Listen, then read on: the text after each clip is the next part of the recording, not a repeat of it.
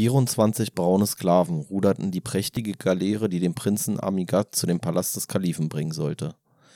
Der Prinz aber in seinem Purpurmantel gehüllt lag allein auf dem Verdeck unter dem dunkelblauen, sternbesäten Nachthimmel und sein Blick. Bis hierher hatte die Kleine laut gelesen. Jetzt beinahe plötzlich fielen ihr die Augen zu. Die Eltern sahen einander lächelnd an. Fridolin beugte sich zu ihr nieder, küsste sie auf das blonde Haar und klappte das Buch zu, das auf dem noch nicht abgeräumten Tisch lag. Das Kind sah auf wie ertappt. Neun Uhr, sagte der Vater. Es ist Zeit, schlafen zu gehen. Und da sich nun auch Albertine zu dem Kind herabgebeugt hatte, trafen sich die Hände der Eltern auf der geliebten Stirn und mit einem zärtlichen Lächeln, das nun nicht mehr dem Kind alleine galt, begegneten sich ihre Blicke.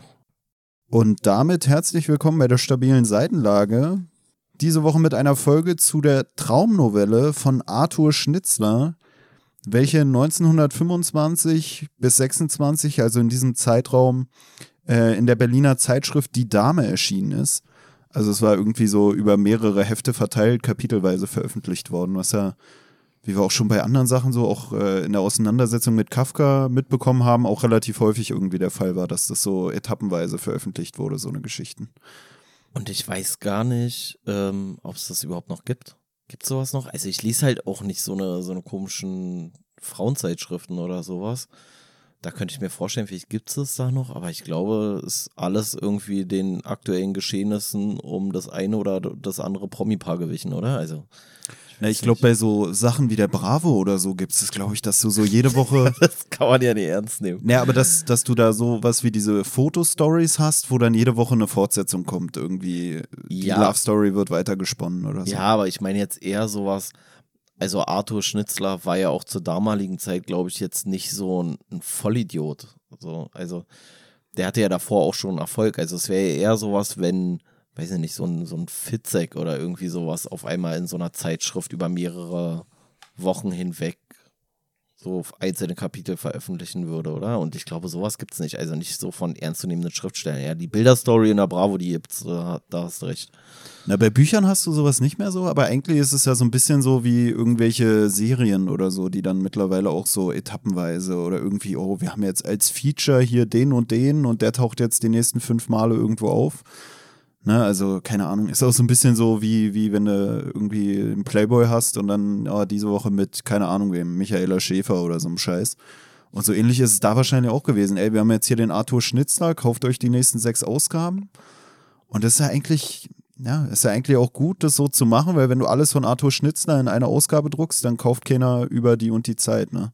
Ist ja wie gesagt auch so ein bisschen wie mit diesen ganzen Abo-Modellen oder so, von wegen, ey, ihr kriegt jetzt jede Woche einen zusätzlichen Content freigeschaltet und nach sechs Monaten habt ihr dann ein Komplettpaket.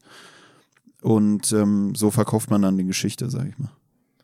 Ja, ja, kann schon sein. Vielleicht ist es wirklich der Tatsache einfach geschuldet, dass es nicht so viele Alternativmedien gab. Also, dass man halt nicht den, den Netflix-Account bemühen konnte, um dann irgendwie regelmäßig seine Serie zu gucken.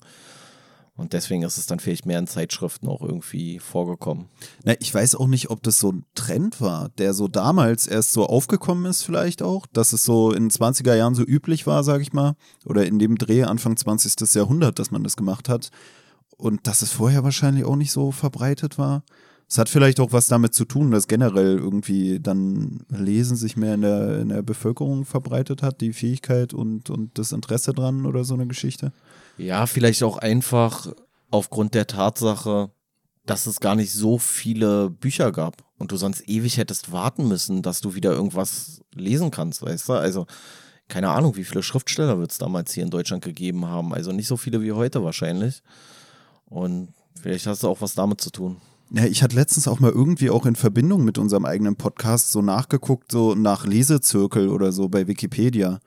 Und da stand halt auch so, dass es so um 1800 rum richtig viele so Gemeinden oder Gemeinden, sage ich, Gemeinschaften gab, die sich getroffen haben, um irgendwie zu lesen und Bücher zu besprechen. Ja, wahrscheinlich mit Erstarken des Bürgertums, könnte ich mir jetzt so vorstellen. Ja, ja, und die Bücher waren damals wohl halt auch noch teurer und bla. Und dadurch, dass die Bücher dann günstiger worden, äh, geworden sind, hat sich das dann doch wieder so auseinander bewegt, sag ich mal, dass sowas dann nicht mehr so etabliert war, diese komischen Büchergesellschaften, auch dadurch, dass dann irgendwie generell das Vereinswesen wohl stärker geworden ist, mit irgendwie Sportsvereinen und und und, dass man sich dann eher da zusammengetroffen hat. Bücher wurden dann so günstig, dass jeder eigentlich für sich selber gelesen hat, ähm, wieder.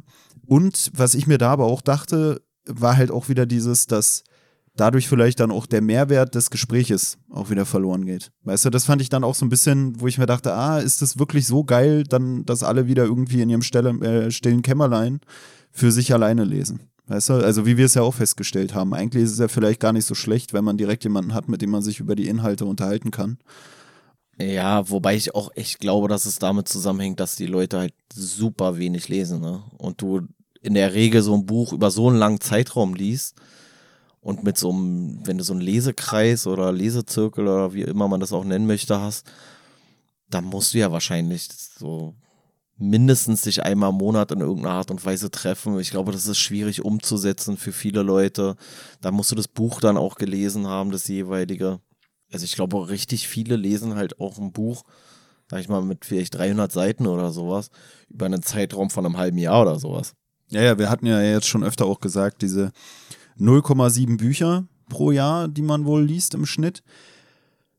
Wo dann ja wieder die Frage aufkommt, ist eine Novelle denn ein Buch? Mann, Alter, Weil, dieser Joke, Alter, der wird nicht besser, je öfter du ihn machst. Na, wirklich, ja, ich habe schon drauf gewartet, dass du mit dem Quatsch wiederkommst. Na, wir haben ja diese Woche halt eine Novelle, finde ich halt auch immer geil. Also wir hatten schon die Schachnovelle, jetzt haben wir die Traumnovelle, wo ich auch so das Gefühl habe, ohne das Novelle im Titel wäre es halt auch immer komplett lame.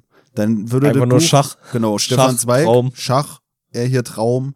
Also ich bin gespannt, was wir noch so für, für äh, Vorseben sozusagen finden für die Novellen. Ähm, ja, ich bin ja sowieso schon Novellen-Fan. Die Novelle hat es mir eigentlich auch ein bisschen angetan, sage ich mal. Was, wirklich? Werden wir ja im Weiteren ergründen. Ja. Wir sind gar nicht auf den ersten Satz eingegangen, wa? Ach so, wir ja. haben uns gar nicht über die 24 krassen Sklaven unterhalten. Ja, äh, wir sind nicht auf den ersten Satz eingegangen, weil äh, der erste Satz ja noch von zehn weiteren Sätzen gefolgt war, oder wie man das nennen soll. Begleitet. Begleitet.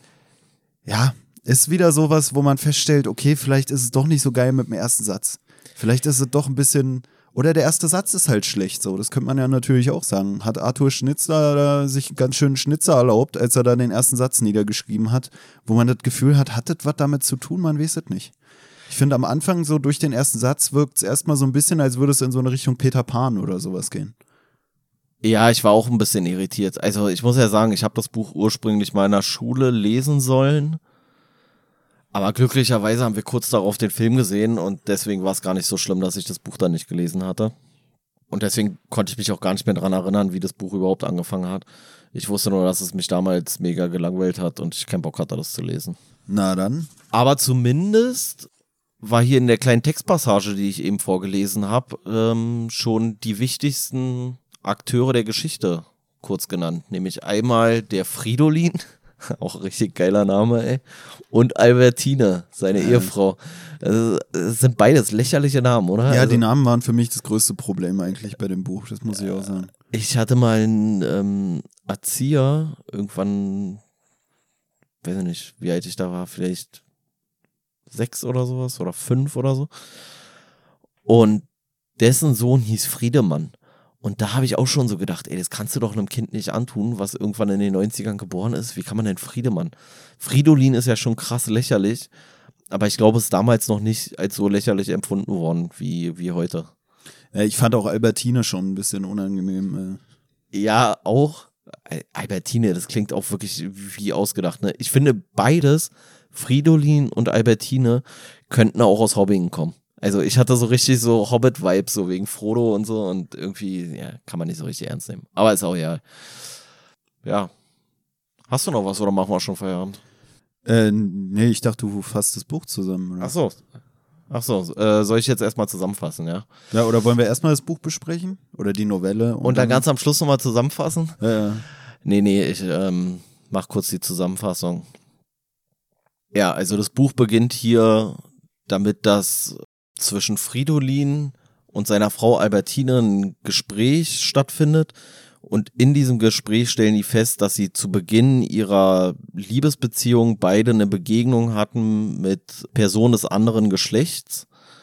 Und da sich beide Male so ein bisschen so fast eine Romanze angebahnt hätte, aber sie dann rechtzeitig oder bevor es zu ernst wurde, davor zurückgeschreckt sind. Also die Albertine sieht irgendwie so einen Mann in diesem Hotel, in dem sie da sind und fühlt sich von dem irgendwie angezogen und beichtet dann Jahre später ihrem Mann, dass zu dem Zeitpunkt, wenn dieser Fremde sie angesprochen hätte, sie mit dem vielleicht durchgebrannt wäre.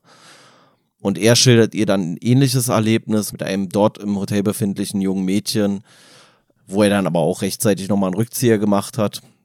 Und damit fängt diese Geschichte an und er ist auch ein bisschen bestürzt darüber, dass seine Frau es überhaupt wagen kann, so an, an solche Dinge zu denken und darüber nachdenkt oder nachgedacht hat, sich einem anderen Mann hinzugeben.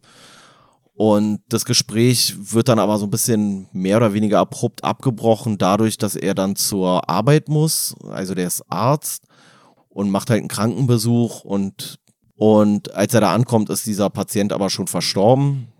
Und er hat immer noch so ein bisschen die, ähm, die Gedanken kreisen sich immer noch um dieses Gespräch mit seiner Frau. Und bei dem Verstorbenen ist auch die Tochter des Verstorbenen zugegen. Das ist so ein, ja, ein junges Frauenzimmer, so wird sie beschrieben, von 24 Jahren. Und die beichtet dann auch im Zuge dieser ganzen Aktion, wo der Fridolin da ist und den Totenschein ausstellt, beichtet sie ihm seine Liebe und fühlt sich zu ihm hingezogen und er fühlt sich auch so ein bisschen zu ihr hingezogen, geht dann aber trotzdem weg und versagt sich dieses kleine Abenteuer läuft dann so ein bisschen ziellos durch die Nacht, begegnet da dann noch so einen Studenten von so einer schlagenden Verbindung. Es kommt da auch fast zur, zur Auseinandersetzung, aber er besinnt sich dann nochmal und irrt da weiter durch die Straßen und kommt dann ein bisschen in so ein zwielichtiges Viertel. Da sind so äh, Prostituierte und eine von den Prostituierten spricht ihn an. Er geht dann mit ihr auch aufs Zimmer macht dann allerdings auch nichts. Also es ist wieder so eine Gelegenheit eines Abenteuers, was er sich wieder versagt und dann da ohne irgendwie die Dienstleistung in Anspruch genommen zu haben, diesen, diesen Ort wieder verlässt. Und er irrt da weiter durch die Straßen und äh, kehrt dann ein in so eine, ja, in so ein Nachtcafé, wird es da beschrieben. Und da trifft er einen alten Bekannten. Und dieser alte Bekannte, der äh, nennt sich Nachtigall, also der Nachname ist Nachtigall. Der arbeitet dort als Klavierspieler und der erzählt ihm von so einem ominösen Treffen, wo er Klavier spielt und dass ihm da die Augen verbunden werden, aber er deutet so an, dass es ein bisschen frivoler dazu geht. Also, dass er so ein bisschen unter seiner Augenbinde da durchlupen kann und dann da die handelnden Personen im nackten Treiben irgendwie beobachten konnte. Und dieser Fridolin ist davon total angetan, möchte dann dahin und dann wird ihm aber gesagt, nee, aber da brauchst du eine Maske und du brauchst auch ein Codewort und das geht nicht und da darfst du auf gar keinen Fall hin, das ist alles ganz geheim. Der Fridolin besorgt sich dann aber so eine, so eine Augenbinde da oder so eine Maske, besorgt sich auch ein Kostüm bei so einem Kostümverleiher, den er da mitten in der Nacht irgendwann um eins oder sowas da aus dem Bett klingelt. Und bei diesem Kostümverleiher ist auch wieder eine, ein junges Mädchen, also noch minderjährig offensichtlich. Und die erwischt er auch irgendwie in so einer komischen Situation. Die ist da irgendwie mit zwei Männern zugange, aber es ist nicht so richtig eindeutig, was da läuft. Und die kommt ihm dann auch irgendwie näher, also die geht sofort auf ihn zu, als er erscheint auf den Fridolin und äh, nimmt ihn dann da irgendwie in den Arm. Und er ist auch wieder so ein bisschen erregt von der ganzen Situation, weist sie dann aber zurück. Der Vater ist ja auch zugegen und sagt aber, weil der Vater irgendwie schlecht, ein bisschen schlecht über sie redet und er, der Fridolin, ein bisschen das Gefühl hat, dass der Vater irgendwie körperliche Gewalt gegen sie anwenden könnte, dass er nochmal wiederkommt und möchte sich vergewissern, ob es der auch gut geht.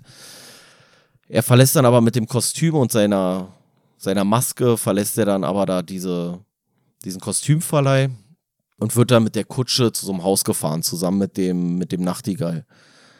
Und der Nachtigall verrät ihm dann auch das Passwort. Das Passwort ist Dänemark. Und mit diesem Passwort verschafft er sich dann Zutritt zu diesem Haus, was da so ein bisschen abseits der Hauptstraße liegt. Und als er dann da reinkommt, sind da diverse maskierte Männer und Frauen, die auch sehr leicht bekleidet sind. Und er wird auch gleich irgendwie von einer Frau angesprochen, die dann sagt, ja, du musst hier auf jeden Fall verschwinden, du bist nicht von hier, du gehörst hier nicht hin. Und er sagt, ja, ich möchte aber bleiben. So, er ist sehr fasziniert von dem ganzen Szenario, was sich ihm da darstellt. Und dann beginnt es auch schon, dass die Frauen sich nackt ausziehen und halt nur noch ihre Masken aufbehalten. Und dann tanzen sie mit den dort anwesenden Männern.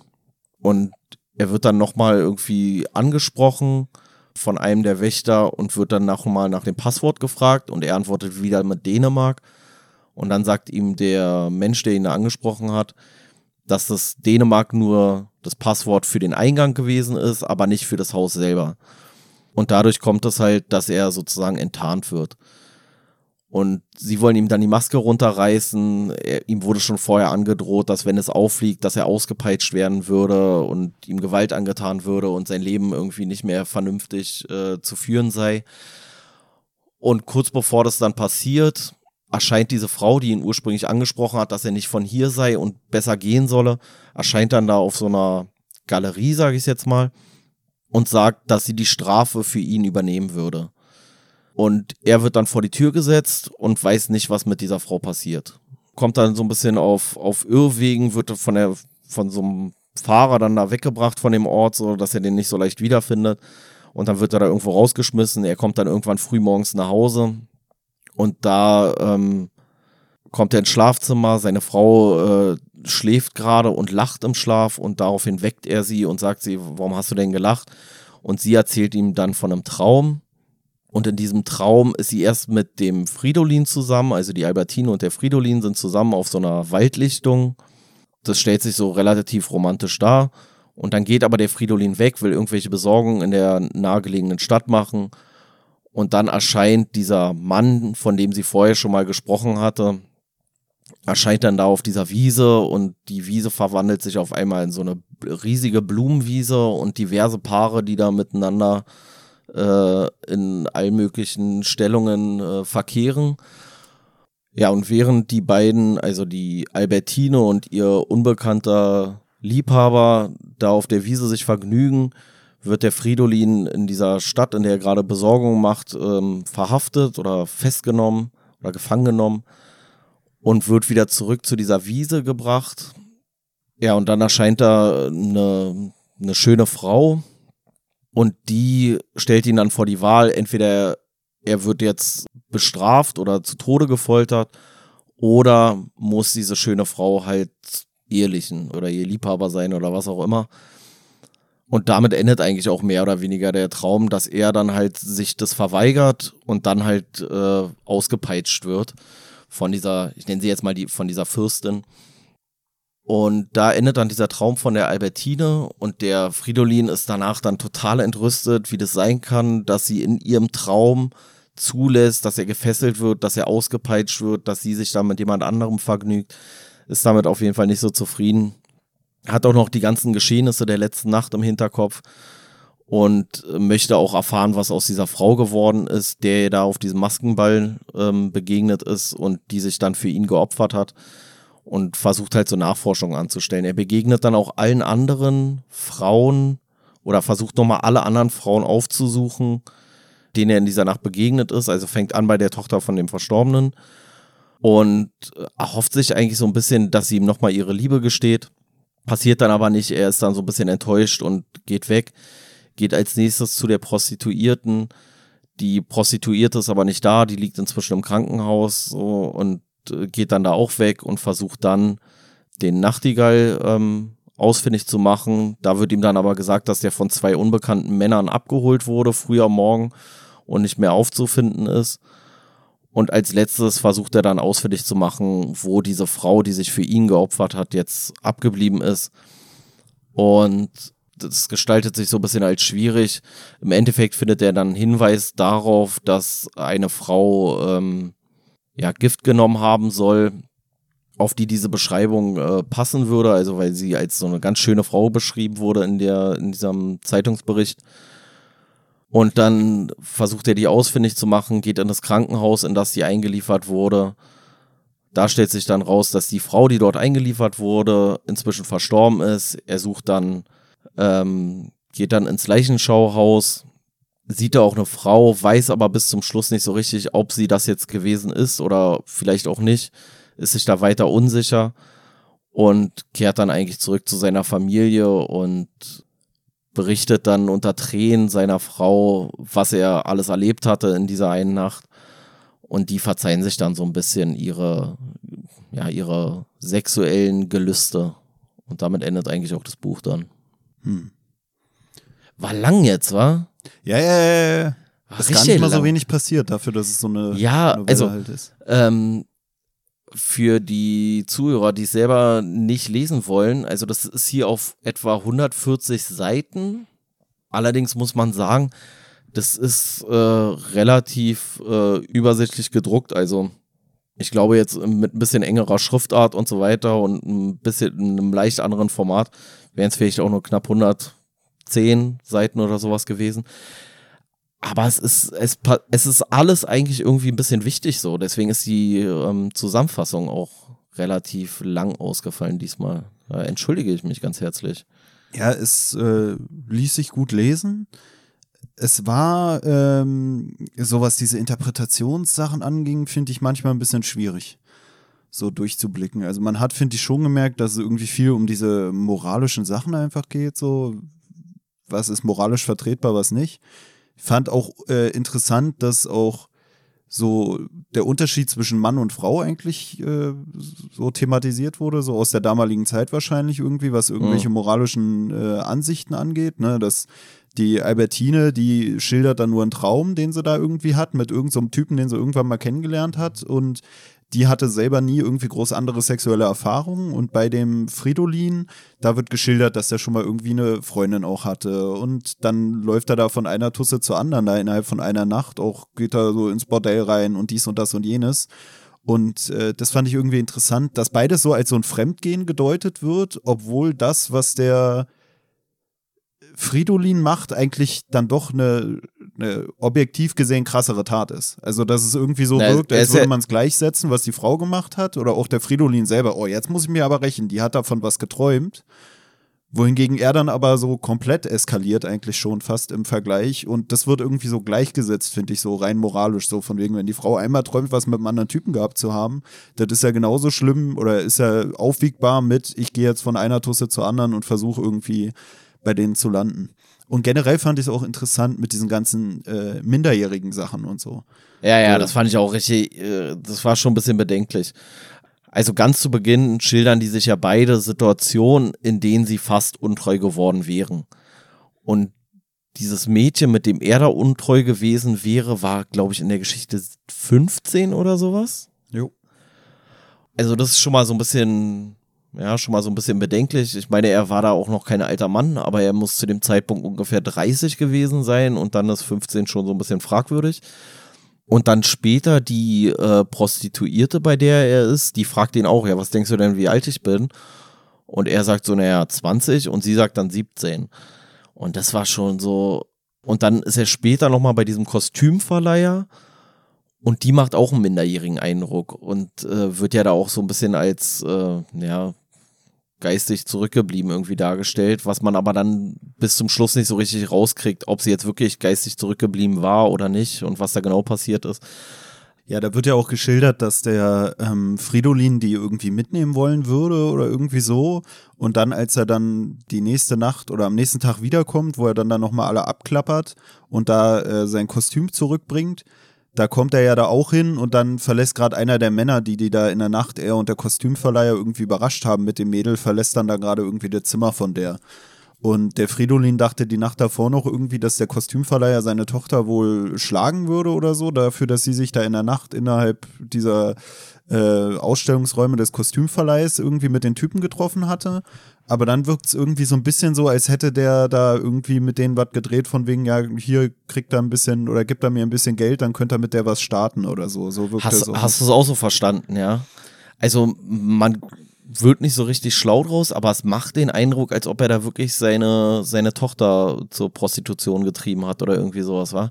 Also ich fand es auch komisch. Ich wusste jetzt nicht so genau, weil der Kostümverleiher sagt dann nur, ja, wir haben jetzt hier ein Arrangement getroffen. Ich wusste jetzt nicht, ob er gesagt hat, so jetzt musst du sie auch heiraten oder ob er, aber es wirkte für mich auch eher so, als ob da einfach dann Geld geflossen ist und dann war die Sache durch. Na, generell wirkte es auf mich auch so, irgendwie war es so, dass auch, auch wegen diesem, wegen diesen sozialen Normen oder so, dass eigentlich nur Männer so auch auf der Straße unterwegs geschildert wurden. Also die Frauen waren irgendwie alle immer in irgendwelchen Buden drin oder so und kontrollierter, sage ich mal. Weißt du, was ich meine? Also irgendwie auf der Straße Ja, ja. immer nur Typen Ja, unterwegs. Ist ja auch so ein bisschen der Zeitgeist, sage ich mal. Ne, außer Auch- die, außer die, äh, Außer die Prostis. Prostituierten, genau. Ähm, ja, ich hatte auch irgendwie gelesen, also es stand da auch, dass er irgendwie den inneren Monolog äh, in die Literatur eingeführt hat. Fand ich auch irgendwie interessant. Also Ach, stand so echt, ja? am, im, hier im, ich kann mal gucken, ob ich es hier vorlesen kann. Ähm, also hier stand noch zu der Person selbst. Arthur Schnitzler wurde am 15. Mai neun- äh, 1862 in Wien geboren.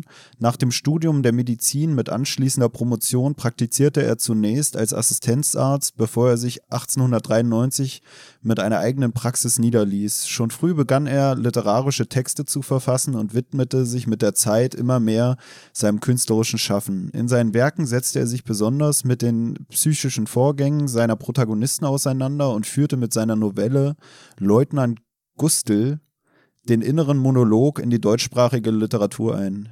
Er gilt als einer der einflussreichsten deutschsprachigen Autoren und als einer der bedeutendsten Vertreter der Wiener Moderne.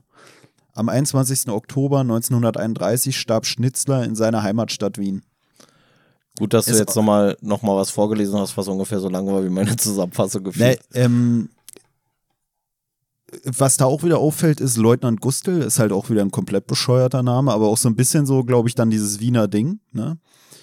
Ähm, und wie gesagt, mit dem inneren Monolog, dann steht er ja auch mit so psychischen Vorgängen, dann kommt er aus Wien und dann hatte ich auch irgendwo noch gelesen, dass der auch mit äh, Sigmund Freud irgendwie nur rumgehangen hat. Ja, Und dass auch Sigmund Freud irgendwie seine Werke hier bewundert hat, weil Sigmund Freud irgendwie meinte, ja, für das, was du hier in deinen Geschichten verpackst, habe ich irgendwie jahrelang Studium gebraucht oder jahrelange Forschung.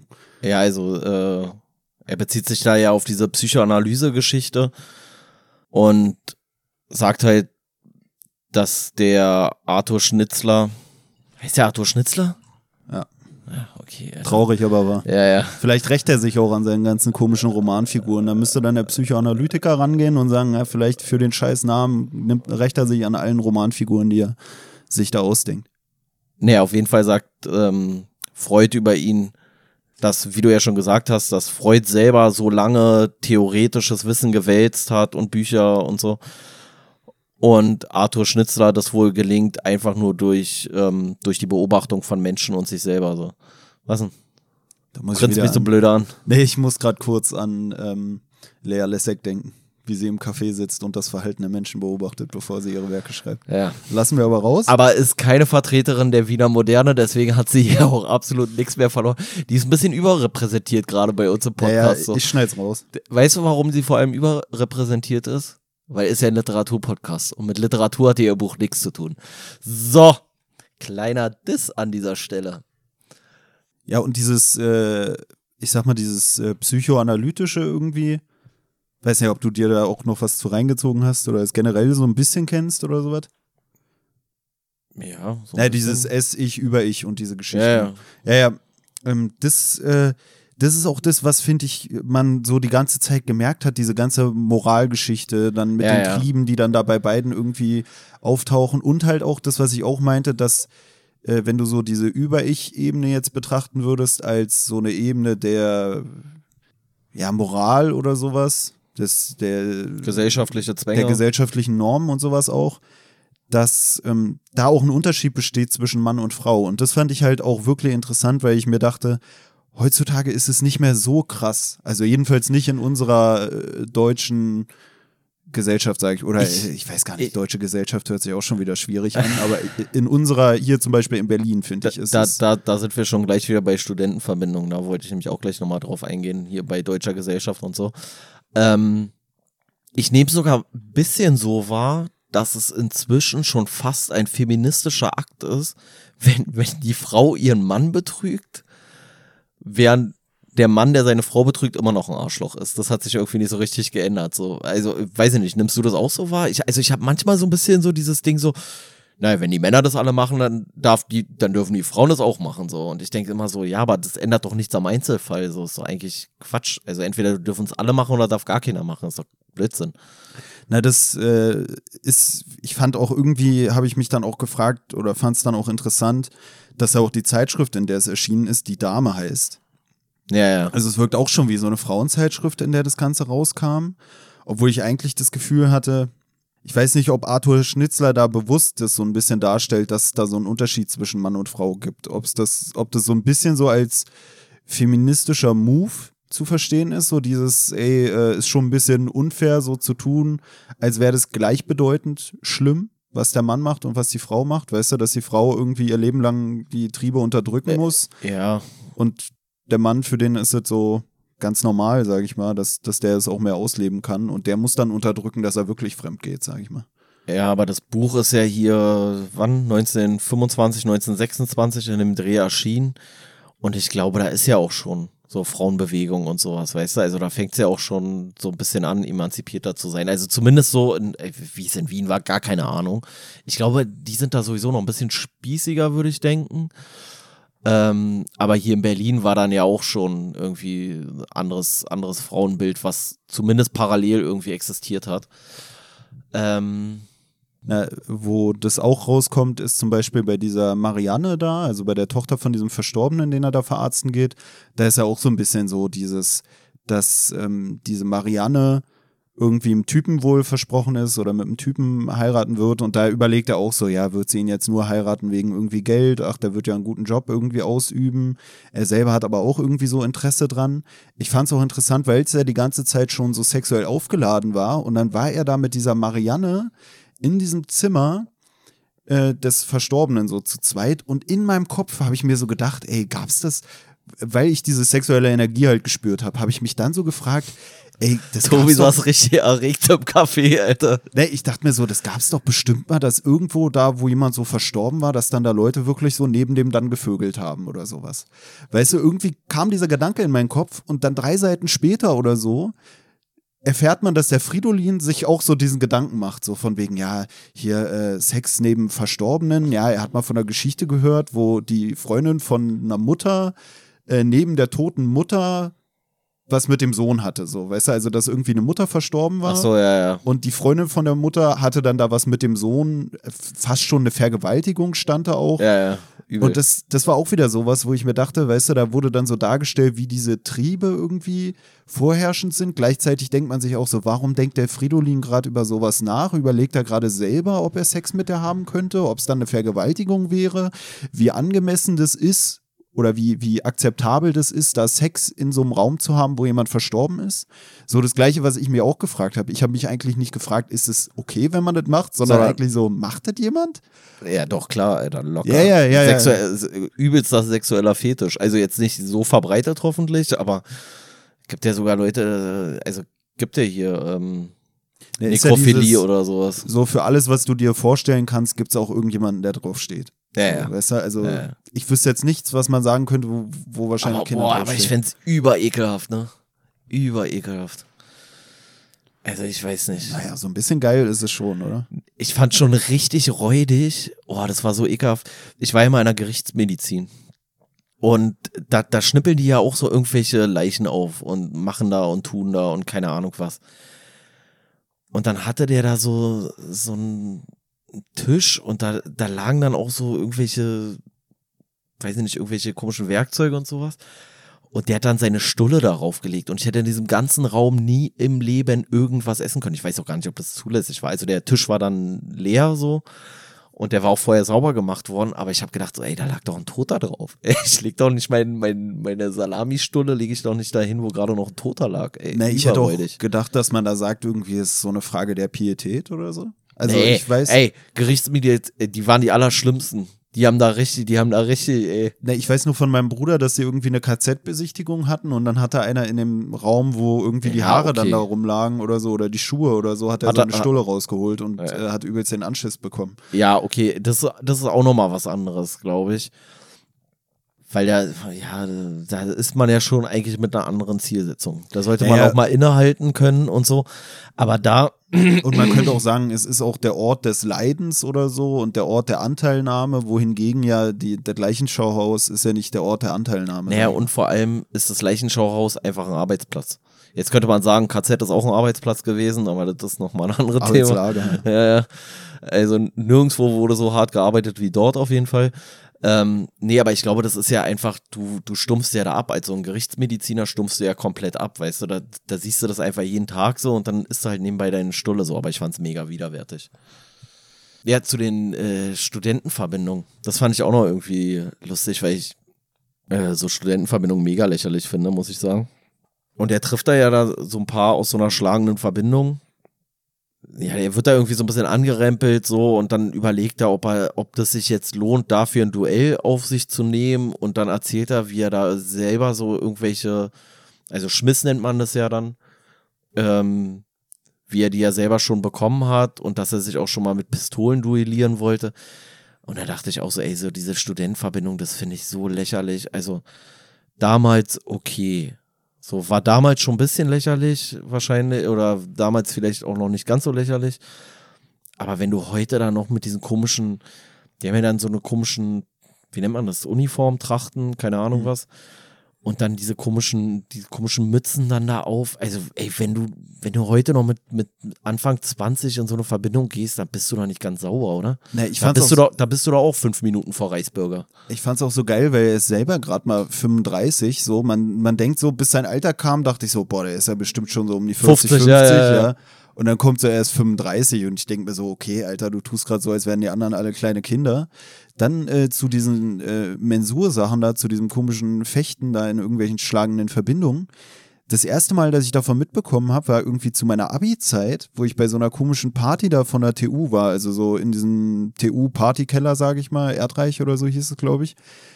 Und dann kam da so ein Typ im Anzug und ich dachte so, hab den so angequatscht, so von wegen, hä, bist gerade von der Hochzeit reingehauen oder was? Warum bist du denn hier im Anzug? Und dann hat der so ganz auf cool so, nö, komm gerade von der Mensur. Ich so, hä, was ist denn eine Mensur? Und dann hat er mir das so erzählt, so auf ganz trocken, so, ja, da hältst dir so einen Degen über den Kopf und dann stocherst du dir so im Gesicht rum. Und ich dachte wirklich die ganze Zeit, er verarscht mich, das weil ich hatte so davor noch Scheiß, nie, ey. ich hatte davor noch nie davon gehört und dachte, das wäre ein Witz. Also nicht ich mal dachte, aus dem, nicht mal aus dem Dings so? Also nicht mal so aus, aus, aus Büchern oder Filmen oder irgendwas so? Ich weiß es nicht so, vielleicht mal irgendwo im Film, aber glaube, also für mich war das so komplett neu. Die anderen Leute, die da waren, kannten das irgendwie auch nicht. Und ich dachte halt wirklich, er verarscht mich. Ich war die ganze Zeit so, ey, du bist der Geilste, Alter, du bist der Geilste, ey.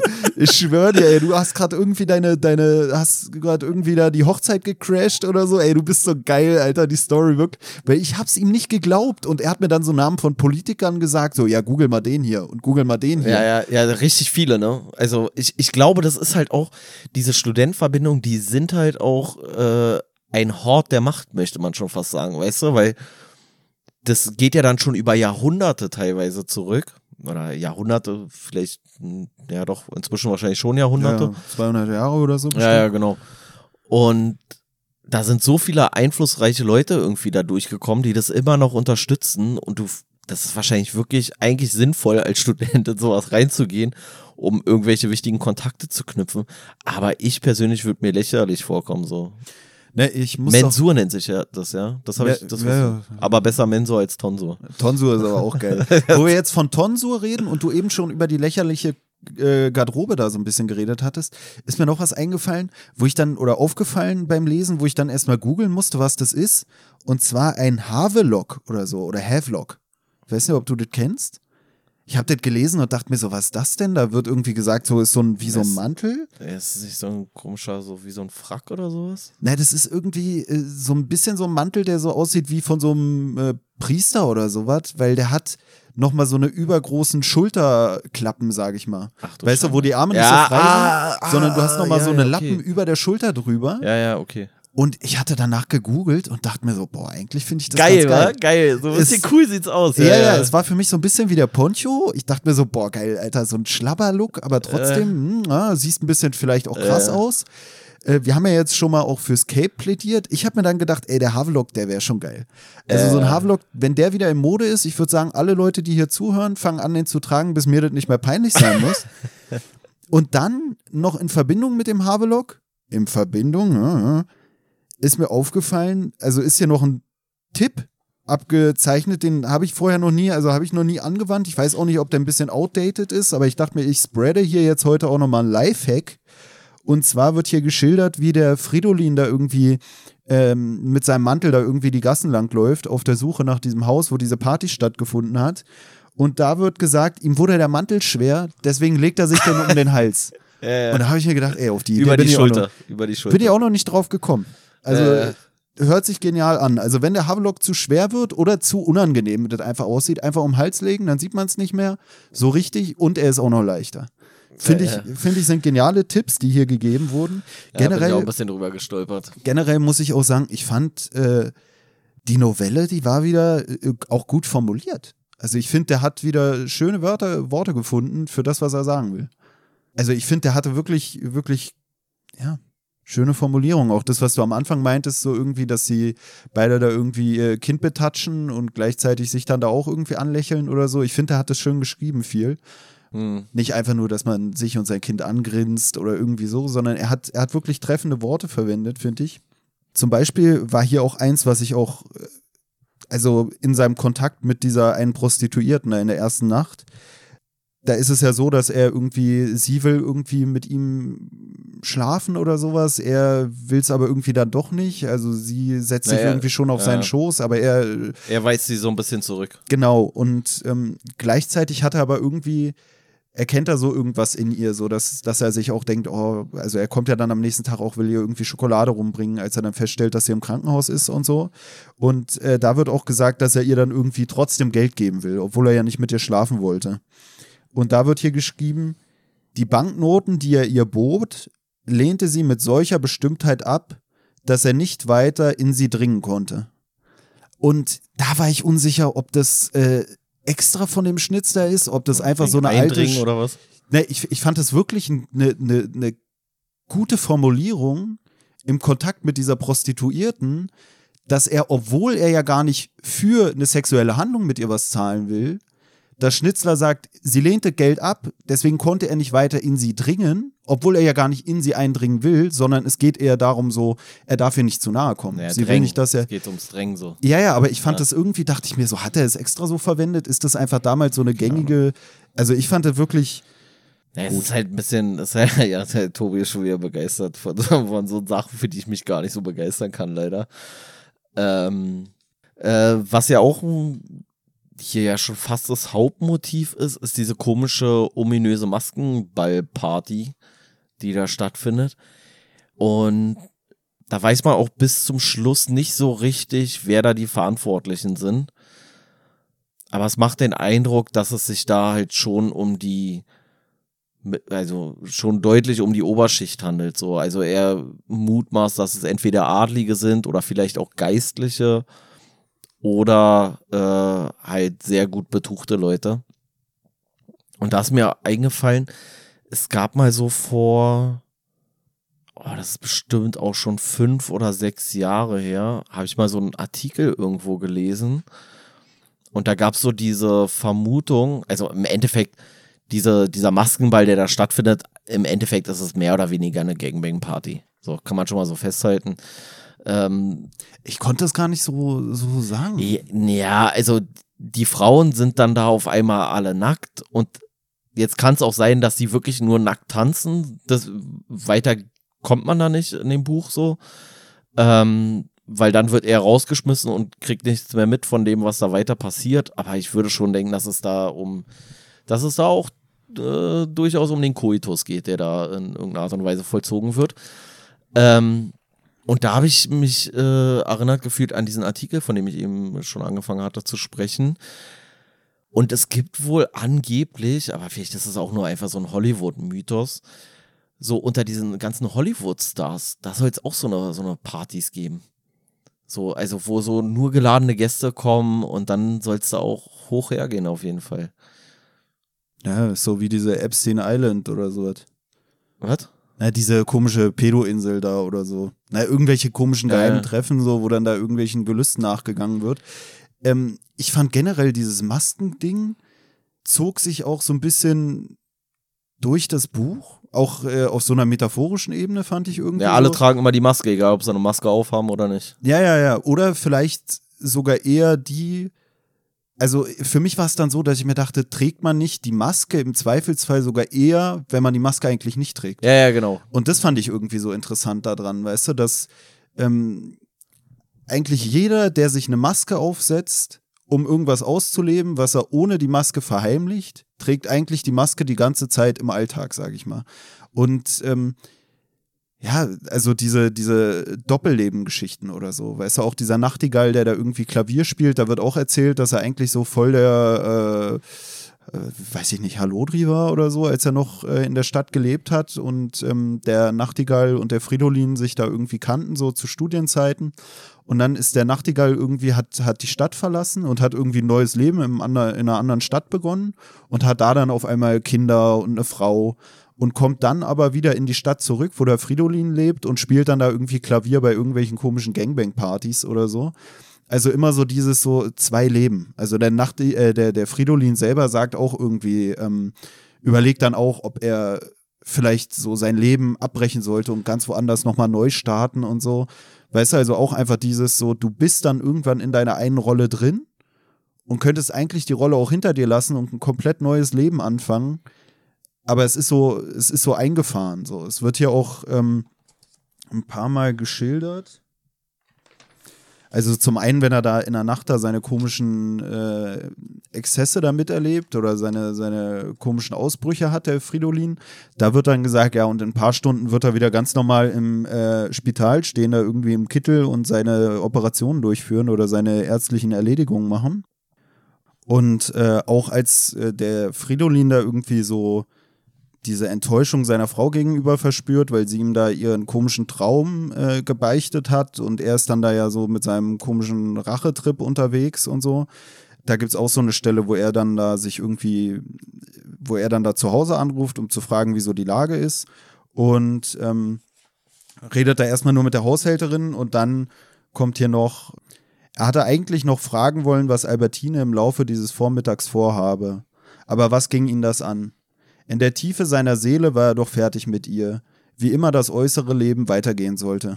Also auch so dieses so, nach außen hin wird, wird so ein gemacht auf alles ist toll, aber eigentlich spürt er in sich drin schon, äh, dass diese ganze Geschichte für ihn durch ist, sage ich mal, und er hält es nur noch nach außen hin aufrecht. So auch dieses, ja, Doppelleben. Im Endeffekt ist es ja auch schon, wenn er in sich eigentlich was anderes empfindet, als er nach außen darstellt, sage ich mal. Ja, also das ist ja so generell irgendwie so dieses, das Hauptmotiv, sage ich mal, in diesem ganzen Buch, so dieses Verlogene und die eigene Sexualität oder das äh, eigene das sexuelle Verlangen irgendwie mal so runterzuspielen. Und hier relativ zum Schluss finde ich das auch noch eine ganz gute, gute Stelle, nachdem ihr ihr, also nachdem der Fridolin seiner Ehefrau Albertine da diese ganzen ähm, Geschehnisse der, der Nacht, die er da erlebt hat, irgendwie geschildert hat, reden sie halt darüber und er macht sich halt Sorgen und, und so weiter und so fort. Und sie versucht ihn so ein bisschen zu beruhigen und sagt, naja, ist doch gut, dass wir da nochmal rausgekommen sind und es war ja alles nur ein Traum, mehr oder weniger. Und dann sagt er, also der Fridolin, und kein Traum seufzt sehr leise, ist völlig Traum. Sie nahm seinen Kopf in beide Hände und bettete ihn innig an ihre Brust. Nun sind wir wohl erwacht, sagte sie. Für lange. Für immer wollte er hinzufügen, aber noch ehe er die Worte ausgesprochen, legte sie ihm einen Finger auf die Lippen und wie vor sich hin flüsterte sie, niemals in die Zukunft fragen. Und das ist halt auch schon wieder so geil, finde ich, weil er sagt so, ja, ey, jetzt, das wird ja nie wieder jetzt stattfinden. Und das ist natürlich so voll die, das ist natürlich voll der Quatsch, so als ob man nie wieder irgendwie sexuelles Verlangen vielleicht auch gegenüber anderen Personen äh, entwickeln kann und sie ist da, glaube ich, viel realistischer dann in dem Moment als er und gesteht es einfach sich und ihm auch zu. Und er ist so, ja, ja, nee, auf, auf gar keinen Fall. Jetzt ist aber für immer. Jetzt werde ich aber nie wieder an irgendjemanden denken. Und sie denkt sich so, ja, nee, wirst du. Früher oder später wirst du. Na, ich fand es auch so interessant bei dieser Traumschilderung von der Albertine, die ihm dann da von dem Traum erzählt, dass es da auch so ist in ihrem Traum, dass der Fridolin so ihr so treu ist, dass sie es schon fast lächerlich findet. Also, dass Fridolin da dann da irgendwie nach den Klamotten sucht für die beiden, damit sie sich wieder irgendwie bekleiden können, weil sie auf einmal nackt sind und dann wird dem Fridolin da dieses Ultimatum gestellt, so von dieser komischen, schönen Frau, so von wegen, entweder kommst du mit mir, also entweder bist du jetzt mein Partner oder begatterst du mich, keine Ahnung was, oder du wirst ja ans Kreuz geschlagen und dann wird er irgendwie geopfert. Und äh, die Albertine findet das irgendwie so ja, weiß ich nicht, grotesk, dass er da so treu äh, ihr ergeben ist, dass er sich da so opfern lässt. Und das äh, wirkte für mich auch so ein bisschen so, weil sie ja eigentlich auch ehrlicher mit ihm ist, als er mit ihr. So, weil sie ja ihm direkt irgendwie da ihren, ihren Traum offenbart und so. Und der Fridolin, der hat selber eigentlich auch so eine Gedanken im Innern, aber der trägt die gar nicht so nach außen und ist dann so von wegen, ah, wie kann sie nur? Und ähm, sie fühlt sich halt auch, hat man dann das Gefühl, durch diesen Traum vermittelt, so ein bisschen so, als wäre sie eigentlich die, die da eher so auf Abwägen ist und er ist ja eigentlich so der, der treu doofe Dödel. Und am Ende stellt sich so raus, eigentlich haben die beide so doch diese Fantasien, die noch irgendwie fortwährend sind. Ist ja auch so, dass er, als er da seine, also er bringt ja seine Kostüme da nach dieser verlebten Nacht irgendwie wieder zu diesem ähm, Kostümverleiher. Kostümverleiher, genau. Und da ist es ja so, diese Albertine, die erfährt ja, dass er da seine komische Nacht durchlebt hat, weil ihm irgendwie beim Einpacken der Kostüme zum Wegbringen äh, die Maske runterfällt und sie findet die dann irgendwie. Und hier wird dann geschildert, wie er nach dem Tag, wo er dann da alle nochmal aufgesucht hat, ganz am Ende nach Hause kommt und ähm, dann die Albertine sozusagen im Bett liegend vorfindet, mit der Maske neben sich gebettet. Und da ist hier geschildert, doch die Art, wie sie ihm das zu verstehen gab, ihr Einfall, also sie hat diese Maske neben sich gelegt und dann steht hier, doch die Art, wie sie ihm das zu verstehen gab, ihr Einfall, die dunkle Larve neben sich auf das Polster hinzulegen, als hätte sie nun sein des Gatten, ihr nun rätselhaft gewordenes Antlitz zu bedeuten, diese scherzhafte, fast übermütige Art, in der zugleich eine müde Warnung und die Bereitwilligkeit des Verzeihens ausgedrückt schien, gab Fridolin die sichere Hoffnung, dass sie, wohl in Erinnerung ihres eigenen Traums, was auch geschehen sein mochte, geneigt war, es nicht allzu schwer zu nehmen da steckt zum einen, finde ich, auch wieder dieses drin, dass irgendwie das Übrigens so gleichgestellt hier, äh, ist. Ich weiß gar nicht, also ich kannte die Begrifflichkeit vorher nicht. Die dunkle Larve ist diese komische Maske. Genau, das ist die Maske. Ich kannte das vorher gar nicht, das Wort. Ich, also in dem Kontext kannte ich es nicht. Ich kann es auch nicht. Ich fand es auch interessant, weil sich dann so vieles äh, ersch erschlossen hat, weil irgendwo kam dann auch der Begriff, ja, er war verlarvt. Also er war maskiert. Nee, dann äh, entlarvt ist dann ja, ja das Ent maskieren Entpuppen, oder demaskieren. Entpuppen, mehr oder weniger auch. Ja, ja, kann man auch so sehen. Ich hatte auch die ganze Zeit irgendwie so drüber nachge, also auch über irgendwie ja, so. Oder, oder, oder Larve ist ja eher wahrscheinlich so äh, Metamorphose oder sowas. Also eher Verwandlung oder so. Keine Ahnung. Ja, ja, ja. Ja, irgendwie, aber ich fand es einfach so, so, dass ich mir dachte, ach, entlarvt, jemanden entlarven bedeutet eigentlich, ist eigentlich eins zu eins demaskieren, weil man ihm die Maske abnimmt oder so. Ja, ja. Also, dass Entlarven sowas wie demaskieren ist, war mir irgendwie auch immer schon klar, aber dass es so eindeutig ja, davon abstammt, wusste ich, wusste ich dann auch irgendwie nicht. Und zum einen steckt hier, finde ich, wieder dieses drin so, ähm, diese Gleichstellung von ihrem komischen von ihrem Traum und Traum der Wirklichkeit und bei ihm so dieses diese wirklichen Tat, die er die er verlebt hat, wird ja auch von ihr selber gesagt irgendwie, dass manchmal ein Traum oder er selber sagt es auch, dass manchmal ein Traum sowas auch Reales haben kann und manchmal hat man auch Träume, die auch wie so eine Doppelexistenz wirken, also wie so ein wie so ein Parallelleben, weil sich auch oft Träume dann irgendwie in das reale Leben irgendwie integrieren. Aber was ich hier auch noch interessant fand, war diese Aussage, dass sie hat diese Larve neben sich auf das Polster hingelegt, als hätte sie nun sein des Gatten ihr nun rätselhaft gewordenes Antlitz zu bedeuten. Also die Maske bedeutet jetzt das rätselhafte Antlitz des Gatten und nicht andersrum. Weißt du, also das, ja, das, das, das Antlitz des Gatten ist das Rätselhafte und die Maske wird jetzt zum Rätselhaften, weil der Mann in Wirklichkeit eigentlich das Rätsel ist.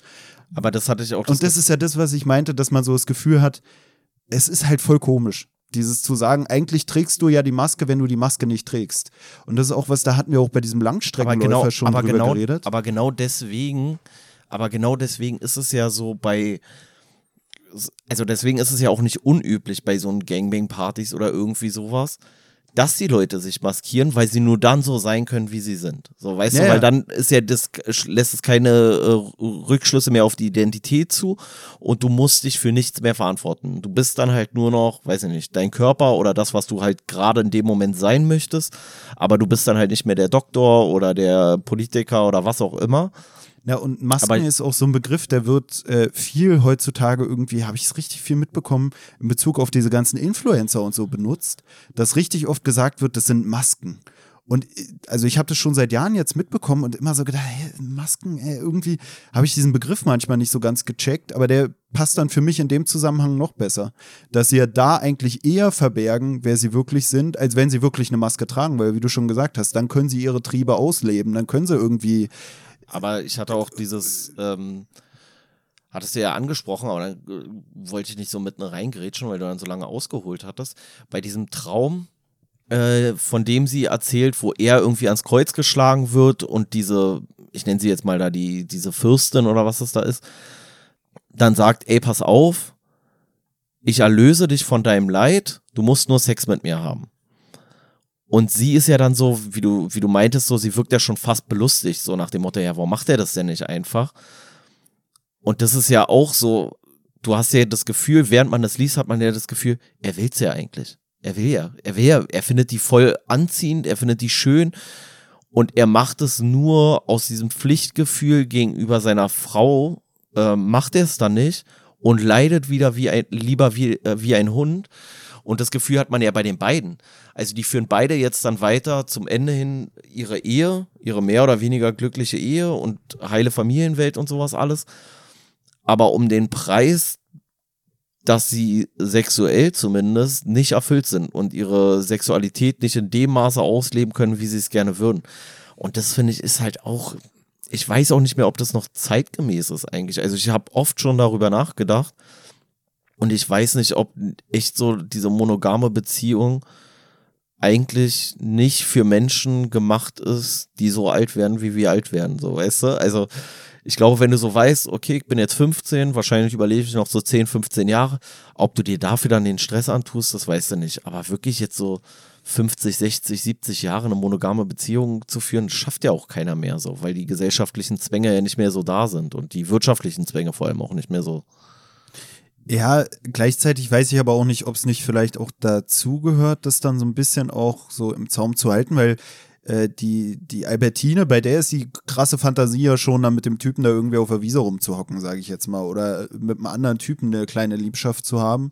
Während bei dem äh, Fridolin, der schon mehr erlebt hat, das dann ja so ein bisschen krasser ist, sage ich jetzt mal noch, da seine komischen Fantasien. Und dann denke ich mir auch manchmal, wenn ich das so alles ausleben könnte, würde ich dann nicht immer weiter und immer weiter und bin ich dann am Ende auch überhaupt glücklich? Weißt du, was ich meine? Also, Ne, die Frage ist, zu welchem Preis? Die Frage ist ja, warum steht dieses sexuelle Verlangen von dem Fridolin und das sexuelle Verlangen von der Albertine, warum steht es der Ehe zwangsläufig im Wege?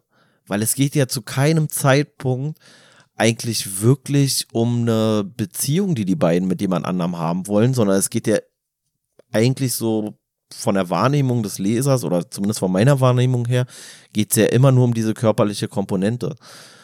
Und beide leiden wie die Tiere so darunter, so mäßig. Also so kommt es einem vor, so weißt du, also beide fantasieren davon, beide wollen das eigentlich gerne und beide versagen sich das.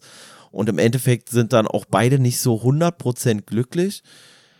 Und die Frage ist nur für mich so, warum das so, also warum diese Exklusivität zwischen Partnern so notwendig zu sein scheint. ja, ich habe äh, so ein bisschen aber auch das Gefühl gehabt hier beim Lesen, dass diese Konfrontation mit diesen Gelegenheiten, was anderes haben zu können, dann manchmal doch dazu geführt hat, dass man den anderen dann vielleicht doch sogar wieder mehr wertgeschätzt hat. Weißt du, am Anfang, wo die da auf dieser, auf diesem Maskenball sind, zum Beispiel, da äh, haben beide irgendwie, der Fridolin quatscht da irgendwie mit zwei Maskierten und äh, die, die Albertine irgendwie auch mit dem Typen und dann stellt sie aber fest, okay, der war irgendwie ein bisschen komisch, so ein, so ein eigenartiger Typ, der ist ja da irgendwie von, von Kopf gefahren, sage ich mal, mit irgendeiner Äußerung und beim Fridolin war es so, die meinten irgendwie, wir kommen gleich wieder und dann waren sie doch weg Und irgendwie haben die danach doch wieder so eine, so eine heiße Nacht miteinander verbringen können. Im Gedanken an andere Leute. Ne, ich habe mich da manchmal gefragt, ob das vielleicht so ein, so ein Besinnen drauf ist, weißt du, wenn du in einer Beziehung bist, dass du so denkst, so, ey, eigentlich könnte ich auch und mm, oh, und dann malst du dir das alles so schön aus und dann bist du so damit konfrontiert und merkst so, ey, eigentlich habe ich doch vielleicht Glück mit meiner Geschichte.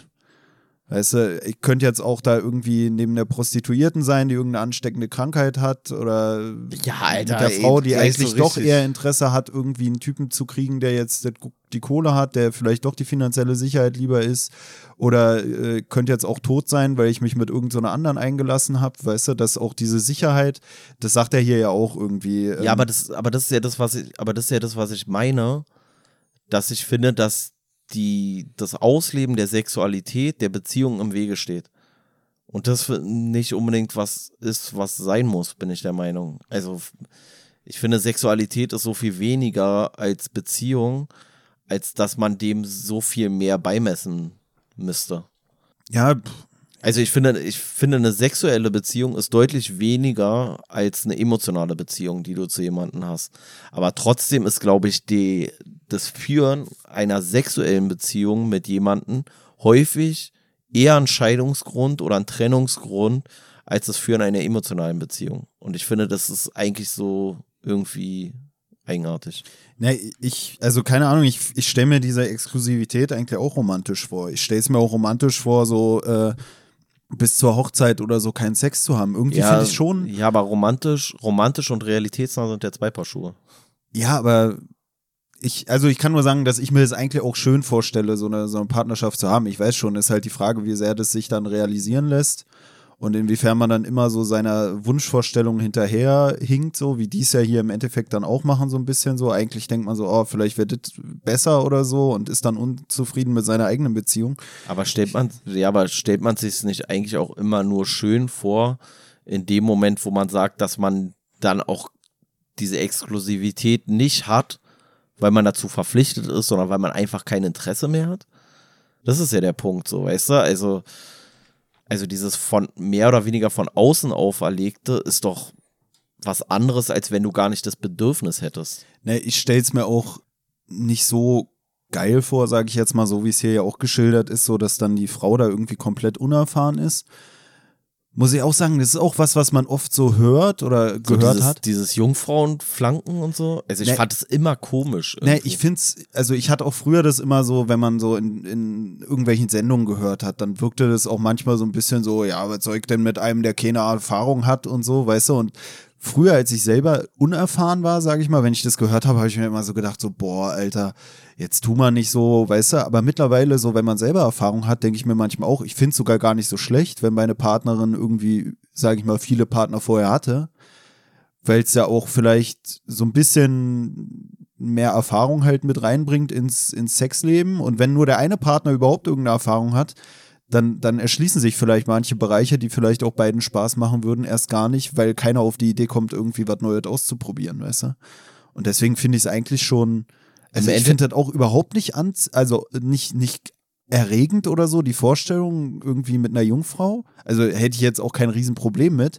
Aber was für mich das größte Problem eigentlich da ist, ist jetzt nicht so diese Erregungsgeschichte oder so oder dieses rein sexuelle Interesse, sondern was ich daran schwierig finde, ist einfach, dass ich das Gefühl habe, du hast dann auch voll Verantwortung. Verantwortung. Ja, ja. ja, ja. Wenn da ein Mädel kommt und sagt, ich will genau den richtigen, da bin ich so, okay, äh, ciao. okay, ich bin wieder raus, ich bin richtiger Ekel. Naja, auch, auch wenn dann eine Frau okay. irgendwie sagt, so, ja, hä, ist doch kein Problem, äh, das ist doch nicht so schlimm, dann sage ich so trotzdem so, ey, ich will nicht. Das ist so eine einmal im Leben Sache und ich will nicht derjenige sein, der es vermasselt. So, das ist auch was, wo ich so bei sowas wie so einem Hochzeits- oder Heiratsantrag hätte ich so Bedenken, ey, wenn du den nicht perfekt machst, ist es halt der, der verkackte, äh, also der verkackte Antrag. Nee, nee, ich finde, ich finde, dem wird viel zu viel beigemessen. Ich finde das so albern. Ja, ja, ja, ja, aber ich will halt da. irgendwie, ist für mich dieses Ding, man will ja den anderen nicht enttäuschen und dann würde ich mir ja, sogar denken, dann mach ich halt gar nicht. Vielleicht wären wir das Traumpaar forever so, wenn ich irgendwie mich auf die Jungfrau einlassen würde. Aber ich habe so Schiss, ihr, ihr, ihr Lebenskonzept da zu zerstören. So äh, fühlt sich das für mich wirklich an, dass ich mir denke, nee, komm, mach mal, such dir da mal jemand anders so. Wo aber ich mir dann aber denke, die Leute, also viele der Leute, die sich dann auf sowas einlassen würden, sind wahrscheinlich sogar die, die sich denken, boah, krass, eine Jungfrau, so, weißt du, so, äh. eigentlich ist es ja geil. Das ist ja wieder so dieses Ding. Du willst darauf Rücksicht nehmen, auf diese Geschichte der anderen Person und hast da vielleicht sogar so viel Respekt davor, dass sie am Ende jemanden sich aussucht, vielleicht, man weiß es ja nicht immer, der aber so wenig Respekt davor hat, dass er das dann auch so ein bisschen ausnutzt. So ihre Sehnsucht danach und er hat eigentlich nur Lust, oh ja, da habe ich mal was mit einer Jungfrau. Und am Ende zerstört er ihr eher den Traum als so ein Typ, der gesagt hat, ey, nee, aus Respekt würde ich es nicht machen. Aber ich glaube sowieso, dass manchen Dingen vielleicht auch ein bisschen zu viel Bedeutung beigemessen wird. Also sowas wie so ein Heiratsantrag, sowas wie das erste Mal. Ich glaube, im Endeffekt ist es echt ein bisschen. Also ich weiß nicht, manchmal denke ich mir so, ich glaube, man macht, hat da so hohe Erwartungen, dass man zwangsläufig fast immer ein Stück weit enttäuscht sein muss, so weißt du, also so, weil du jetzt gerade meintest hier mit diesem Heiratsantrag, ich denke so, ey, du stinkst ja immer ab im Endeffekt, weißt du, weil dieses krasse Bild von Heiratsanträgen kommt ja dann irgendwie aus der Literatur, aus irgendwelchen Filmen und dann denkst du so, ja genau, Alter, wie soll ich denn das jetzt machen, ey? Wie soll ich denn jetzt hier äh, den Eiffelturm nur für uns beide mieten, so weißt du? Im Film ist es halt voll romantisch. Die stehen so auf dem Eiffelturm und gucken über das schön beleuchtete Paris. Und dann holt er da seinen Ring und geht auf die Knie und dann fliegt noch ein Flugzeug da lang mit so einem Banner oder keine Ahnung was so und Feuerwerk auf einmal.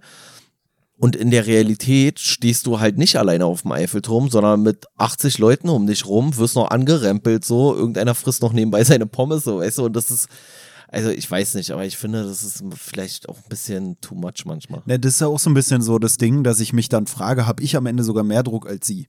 Als die, die die Jungfrau sein will, weil ich muss, ich bin ja am Ende dann derjenige, der muss, musstet ihr ja perfekt machen und eigentlich muss ich dann auch der Partner fürs Leben sein oder so, weißt du, deswegen habe ich ja, so sie, das Gefühl. Sie hat, ähm, sie hat maximal die Enttäuschung und du hast aber die Verantwortung für ja, die Enttäuschung. Und, und auch was du meintest, so, das habe ich auch das Gefühl, also wir, wir nehmen ja immer im Voraus auf und jetzt war vor kurzem so Valentinstag und da habe ich auch dieses, das ist ja im Endeffekt auch wie mit diesen Anträgen, dass du dann bei Instagram siehst, so ein Blumenstrauß nach dem anderen wird gepostet. Und ich frage mich dann auch manchmal, ob manche Mädels sich auch gar nicht trauen, vielleicht ihr Valentinstagsgeschenk zu posten, weil sie das Gefühl haben, ey, die anderen haben ja viel krasser. Weißt du, und dann geht es nur noch darum, wer postet den krassesten Blumenstrauß. Und ich finde so, ich finde so auch komisch so. Also dieses, was du auch meintest. Dieses, ich habe noch nie Blumen verschenkt, ne?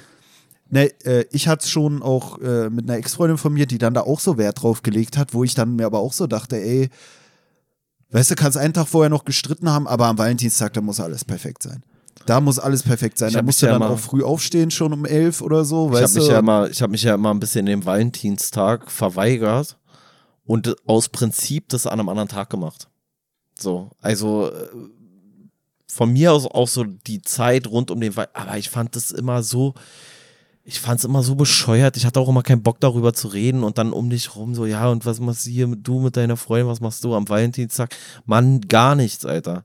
Weil ich behandle die einfach auch sonst in der Regel gut, so weißt du. Ich finde es auch albern, wenn du so Geschenke nur am, also bei, ne, bei deiner Freundin oder so, wenn du Geschenke nur am Valentinstag machst. Weißt du, du machst so einmal zu Weihnachten, einmal zum Valentinstag und einmal zum Geburtstag und dann bist du raus aus der Nummer, so, dann denke ich mir so, ey, dann scheiß auf den Valentinstag und mach lieber drei Geschenke mehr im Jahr. So, das ist viel, viel überraschender und irgendwie so am Valentin, ich will auch am Valentinstag nicht in diese blöde Erwartungshaltung und sowas reinkommen. Habe ich keinen Bock drauf. Ne, und es ist auch viel einfach dieses Posten können, weißt du, wo ich mich auch frage, wie viele Leute würden sich so eine Mühe geben, wenn es nicht gefilmt werden würde? Oder inwiefern beeinträchtigt vielleicht auch diese ganze Situation des Films die, die, die ganze Geschichte, weil man sich, also ich denke mir dann so, dann hast du es ja vielleicht auch nicht nur für das Mädel gemacht. Weißt du, wenn, wenn dann da 20 Kameras aufgestellt werden müssen, wenn du es nur für die Frau so krass machen würdest, wäre es ja nochmal vielleicht wertvoller, als wenn man das Gefühl hat, ja, ich mach's für die Frau, aber ich mach's gleichzeitig, damit wir es bei Insta posten können und dafür muss es ja der krasseste Antrag der Welt sein. Und ich finde mal, diese Kameras, das zieht für mich so viel runter. Ich finde auch Kameras in Kirchen, so bei Hochzeiten oder so, finde ich, gehört sich nicht. Weißt du, also ich finde es komplett komisch, so, weil ich mir denke, ey, für mich selber nimmt es dem Moment so ein bisschen die Magie, wenn ich das Gefühl habe, okay, da wird ja aufgezeichnet, wir haben fünf. es sieht scheiße aus, finde ich, für mein Blickfeld, wenn ich die ganze Zeit Leute mit einer Kamera da in der Kirche rumstehen sehe. Und dann denke ich mir auch, dann gucke ich mir vielleicht sogar fast selber lieber das Video an, weil live dabei gewesen zu sein, ist so beeinträchtigt durch diese Kameraklackerei, dass ich mir denke, dann ist das Video am Ende sogar schöner als der reale Moment, was ja eigentlich sogar wieder traurig ist, weil es soll ja einer der schönsten Momente deines Lebens sein. Und dann hast du da überall die Kamera in der Fresse hängen, Ich- ich damit du allen zeigen kannst, wie toll das ist. Weißt du, dieser besonders tolle Moment wird dadurch geschmälert, meiner Meinung nach, dass 50 Kameras anwesend sind, weshalb es dann doch nicht mehr der schönste Moment sein kann, weil man muss den ja unbedingt teilen können. Und dann ist ein anderer Moment ohne die Kameras tausendmal geiler, finde ich. Also Nee, ich habe auch so ein bisschen, also ja, einerseits hast du natürlich dieses Phänomen, was heute irgendwie so stattfindet, so dass du halt wirklich alles immer mit, vor allem du teilst immer Sachen mit Leuten, mit denen du eigentlich gar nichts teilen willst. Weißt du, sonst wären sie ja da. So, wenn dir die so wichtig wären, dass sie das miterleben, dann wären sie ja da. so, dann brauchst du theoretisch nicht das Bild.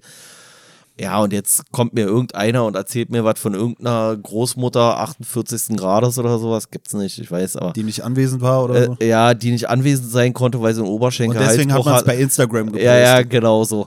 Ähm, was so ein bisschen der Irrtum ist, der da, der dahinter steckt, ist, dass man sich an Sachen irgendwie besser erinnern kann, wenn man sie auf Foto hat, als wenn man sie wirklich erlebt. Weil du erlebst die Sachen ja, also du nimmst ja eine Stimmung anders auf, wenn du dich nur auf die Stimmung, nur auf den Moment konzentrierst, als wenn du durch so ein komisches, äh, weiß ich nicht, da durch so ein iPhone-Display die ganze Szenerie nur beobachtest, so weißt du. Und ich glaube, das ist so, ey, du vergisst doch deine Hochzeit sowieso nicht. Und wie oft guckst du dir dann wirklich deine Hochzeitsbilder an? Oder weißt du, so, ich glaube, das findet sowieso gar nicht mehr so viel statt. Ich glaube, dieses Ganze, dadurch, dass wir so viele Fotos machen von jeder Scheiße, führt es im Endeffekt dazu, dass wir die Fotos meistens uns angucken zu einem Zeitpunkt, wo wir den Moment noch relativ präsent eigentlich haben sollten, weil er noch gar nicht lange her ist. Ich meine, früher sind die Leute so in, in Urlaub geflogen oder sowas und dann haben die gesagt, so, jetzt nehmen wir hier, ich weiß nicht mehr, was die für, für Größen hatten, so, ich sag mal, zwei 28er Filme oder 32er Filme oder was das da waren, keine Ahnung. So, und dann hast du vier, musst du dir mal reinziehen. Da hast du in einem Urlaub, der drei Wochen ging, dann hast du halt vielleicht 60 Bilder gemacht. Und Leute, die richtig wild unterwegs waren, die haben vielleicht 120 Bilder oder sowas gemacht. Und heute macht ja jeder außerhalb seines Urlaubs in der Woche teilweise schon 120 Bilder. Weißt du, das ist ja komplett eskaliert. Naja, und äh, diese Fotos oder die Videos, die bilden ja eigentlich auch nur das Äußere, sage ich mal, ab. Da kannst du dich ja wahrscheinlich auch nur so richtig reinfühlen, wenn du auch dabei warst. Ja, das meine ich ja. Und da ist ja wieder dieses so. Ja, man nimmt nicht die Atmosphäre auf, Ja. sondern du nimmst halt nur noch das Bild auf. Und, Und denkst, dass gleichzeitig- das Bild mehr wert wäre als die Atmosphäre. Was naja, Quatsch das in meinen was Augen. du ja eigentlich auch meintest, so ist ja auch, dass so Erinnerungen verändern sich ja auch und am Ende hast du wahrscheinlich sogar ein schöneres Bild im Kopf als diese ganzen Fotos so. Weißt du, da alles so, oh, und dann hat alles so geglänzt und geglitzert und dann guckst du dir dieses scheiß Handyvideo an und denkst dir so, ja geil, und dann stehen da noch drei Verwandte, die auch ihr Handy in die, also macht für mich sowieso keinen Sinn, dass dann fünf Leute filmen. So, weißt du, so reicht nicht einer? Das verstehe ich so oft nicht so, wenn dann fünf Weißt du? Leute da mitfilmen und man denkt sich so, auch bei so Konzerten so. Weißt du, da, äh, wir waren ja mal auf dem KZ-Konzert da, Waldbühne oder wie das hieß da, oder Waldbühne, Wuhlheide. Und dann fliegen da so Ja, diese fetten. Kameras so durch die Luft und filmen so alles aus allen möglichen Winkeln und dann stehst du da zwischen 30 Leuten, die ihr Handy hochhalten und ich denke mir so, hä? Digga, kauf dir doch die scheiß DVD, wer guckt sich denn dieses verwackelte Kack-Handy-Video Ja, aber, an? es, aber es, ist ja, es ist ja nur, um zu zeigen, ich war da, weil ich habe gefilmt. Weil wenn du einfach nur sagst, ich war da, ist ja kein Beweis. Weißt du? So, dann, dann ist es ja nicht, aber du kannst sagen, guck mal, das habe ich aus meiner Perspektive aufgenommen. Im Endeffekt kannst du auch von irgendjemandem Handyvideo zeigen, ist mir schon klar. Aber ich glaube, das ist ja so ein bisschen so dieses so, das ist halt so ein Geltungsbedürfnis irgendwie. Ich finde es auch kompletten Quatsch und am lächerlichsten finde ich dann so, egal ob es jetzt bei einer Hochzeit ist oder sonst wo, bei irgendwelchen großen, ähm, ja, oder einprägsamen Ereignissen, dann die Leute, die, die nicht mal einfach nur ein Bild machen, sondern die Leute, die so komplett eskalieren, weißt du, die dann so, weiß ich nicht, wenn du jetzt von einer Hochzeit redest, in der Kirche noch am besten so auf die Kanzel und so an einem Arm halten sie sich fest, um mit dem anderen noch irgendwie das perfekte Foto zu machen und dann liegen sie auf einmal im Flur vom oder hier im, im, im Gang von der Kirche und machen da noch ein Foto und äh, turnen da irgendwo rum. Äh, dann geht's mir komplett auf den Sender so.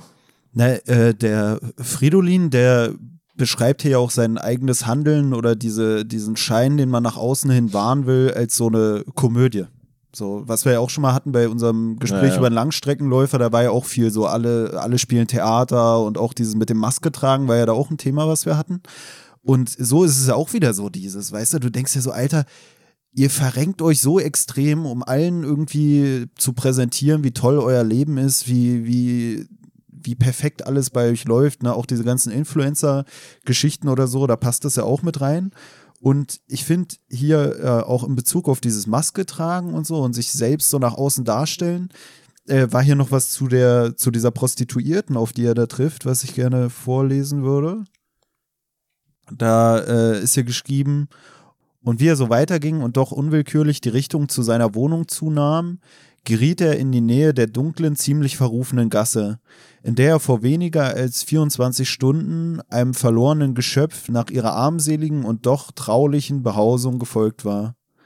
Verloren, gerade die und gerade diese Gasse verrufen, wie man doch immer wieder durch Worte verführt, Straßenschicksale Menschen in träger Gewohnheit benennt und beurteilt.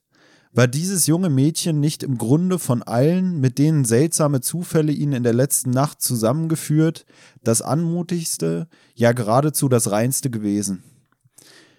Und da fand ich halt interessant, oder es war halt auch wieder dieses, was, was wir jetzt auch schon angesprochen hatten, mit diesem Maske tragen und so, dass die ja eigentlich, hat man fast das Gefühl, auch äh, so ihre, oder die lebt da am ehesten irgendwelche Triebe aus, auch wenn es so ein bisschen äh, notgedrungen ist, aber dass die auch am wenigsten vielleicht sogar zu verheimlichen hat. Also diese Prostituierte so, da, da weiß jeder alles drüber, sage ich mal. Über die ist alles bekannt. Jeder weiß, wo die, wo die sich rumtreibt. Mit Ja, ist ja ein bisschen dieses, ist ja ein bisschen dieses Sprichwort, so ist der Ruf erst ruiniert, lebt sich, lebt sich's gänzlich ungeniert, so. Das, das steckt ja auch so ein bisschen dahinter, weißt du? Also wenn du, wenn du keinen Ruf mehr zu verlieren hast, so, dann kannst du auch endlich du selber sein und dann kannst du machen, was du willst und bist da nicht mehr irgendwelchen Zwängen groß ausgeliefert. Ja, und deswegen sagt er ja auch, ist sie nicht sogar eigentlich die, das reinste Wesen von allen, weil sie, sie trägt ja einfach diese Maske gar nicht. Sie hat ja gar nichts zu verheimlichen, während die anderen alle ihre Geheimnisse haben und nach außen hin so alles darstellen, als wäre bei ihnen alle Picobello. Dabei müssen die dann aber sich die Maske aufsetzen und dann die ganz komischen Partys feiern oder so. Das fand ich halt auch einen interessanten Punkt. Auch dieses, dass im Endeffekt die, die Kunden von der ja die wahrscheinlich sind, auch zum großen Teil, die dann gleichzeitig so einen machen auf, ja, die, die ekelhaften Prostituierten oder, also weißt du, dass gleichzeitig die Gesellschaft, die irgendwie diese Gasse so benennt, und diese Frau so benennt oder als verloren bezeichnet, dass das sogar die sind, die sich am ehesten bei ihr wiederfinden Na, weißt und ihren Trieben dann, ihrem, ihrem wahren Sein sozusagen da Ja, das, frönen oder so. na, das siehst du ja auch daran, wie es dann so mit irgendwelchen Prominenten ist oder sowas, weißt du? Also die haben so in der Öffentlichkeit so voll den, ja, wie soll man sagen, so voll den guten Ruf. Und da willst du auch nicht wissen, was da hinter verschlossenen Türen abläuft. So. Und wenn du das dann irgendwie so mitkriegst, dann denkst du auch so, ihr seid ja die allerschlimmsten Dreckschweine. So. Ich glaube, das ist auch so ein bisschen schon fast zwangsläufig, weil vielleicht auch so dieses, gerade in höheren Kreisen, du irgendwann so ein bisschen erlebnissatt vielleicht bist. Weißt du, was ich meine?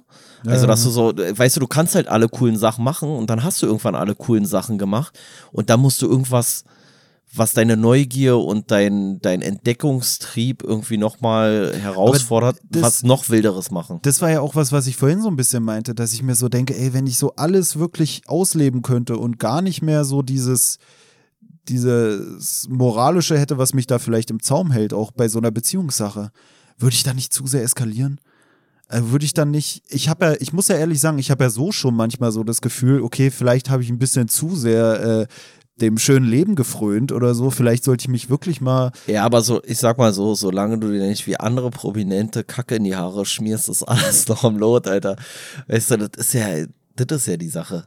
So, ich finde, das ist ja wirklich, ich will das jetzt nicht komplett revealen, aber Ey, ich schlaf seit äh, zwölf Monaten unter einer ungewaschenen Gewichtsdecke. man ist so widerwärtig, ey, Ja, wirklich. Du hast auch Kacke im Haar, Das mit dem Alter. Kacke in die Haare schmieren, das erzählst du, ohne, ohne irgendwie äh, dabei anzumerken, wie ekelhaft das ist. Aber meine Gewichts... Ich, ich bin schon schlimmer unterwegs. Es ist ein Fetisch. Nee, aber das finde ich halt, das ist halt wirklich so krass, ne? Und wenn du so zum Beispiel so in einer Hotelszenerie oder irgendwie sowas, ähm, äh, dich da so ein bisschen umhörst, ey, was die für kranke Stories von irgendwelchen Prominenten haben, die irgendwelche wilden Hinterlassenschaften da äh, fabriziert haben. Und das ist halt so geil, weißt du, und die sind auch dann so nach außen hin, machen die richtig einen auf Saubermann. Und ich denk mir so, ich bin für die der Assi wahrscheinlich, wenn die mir so begegnen und hören, was ich so mache, wie ich so rede und so weiter und so fort. Und die gehen ins Adler und Ey. lassen sich auf den Kopf kacken, Alter.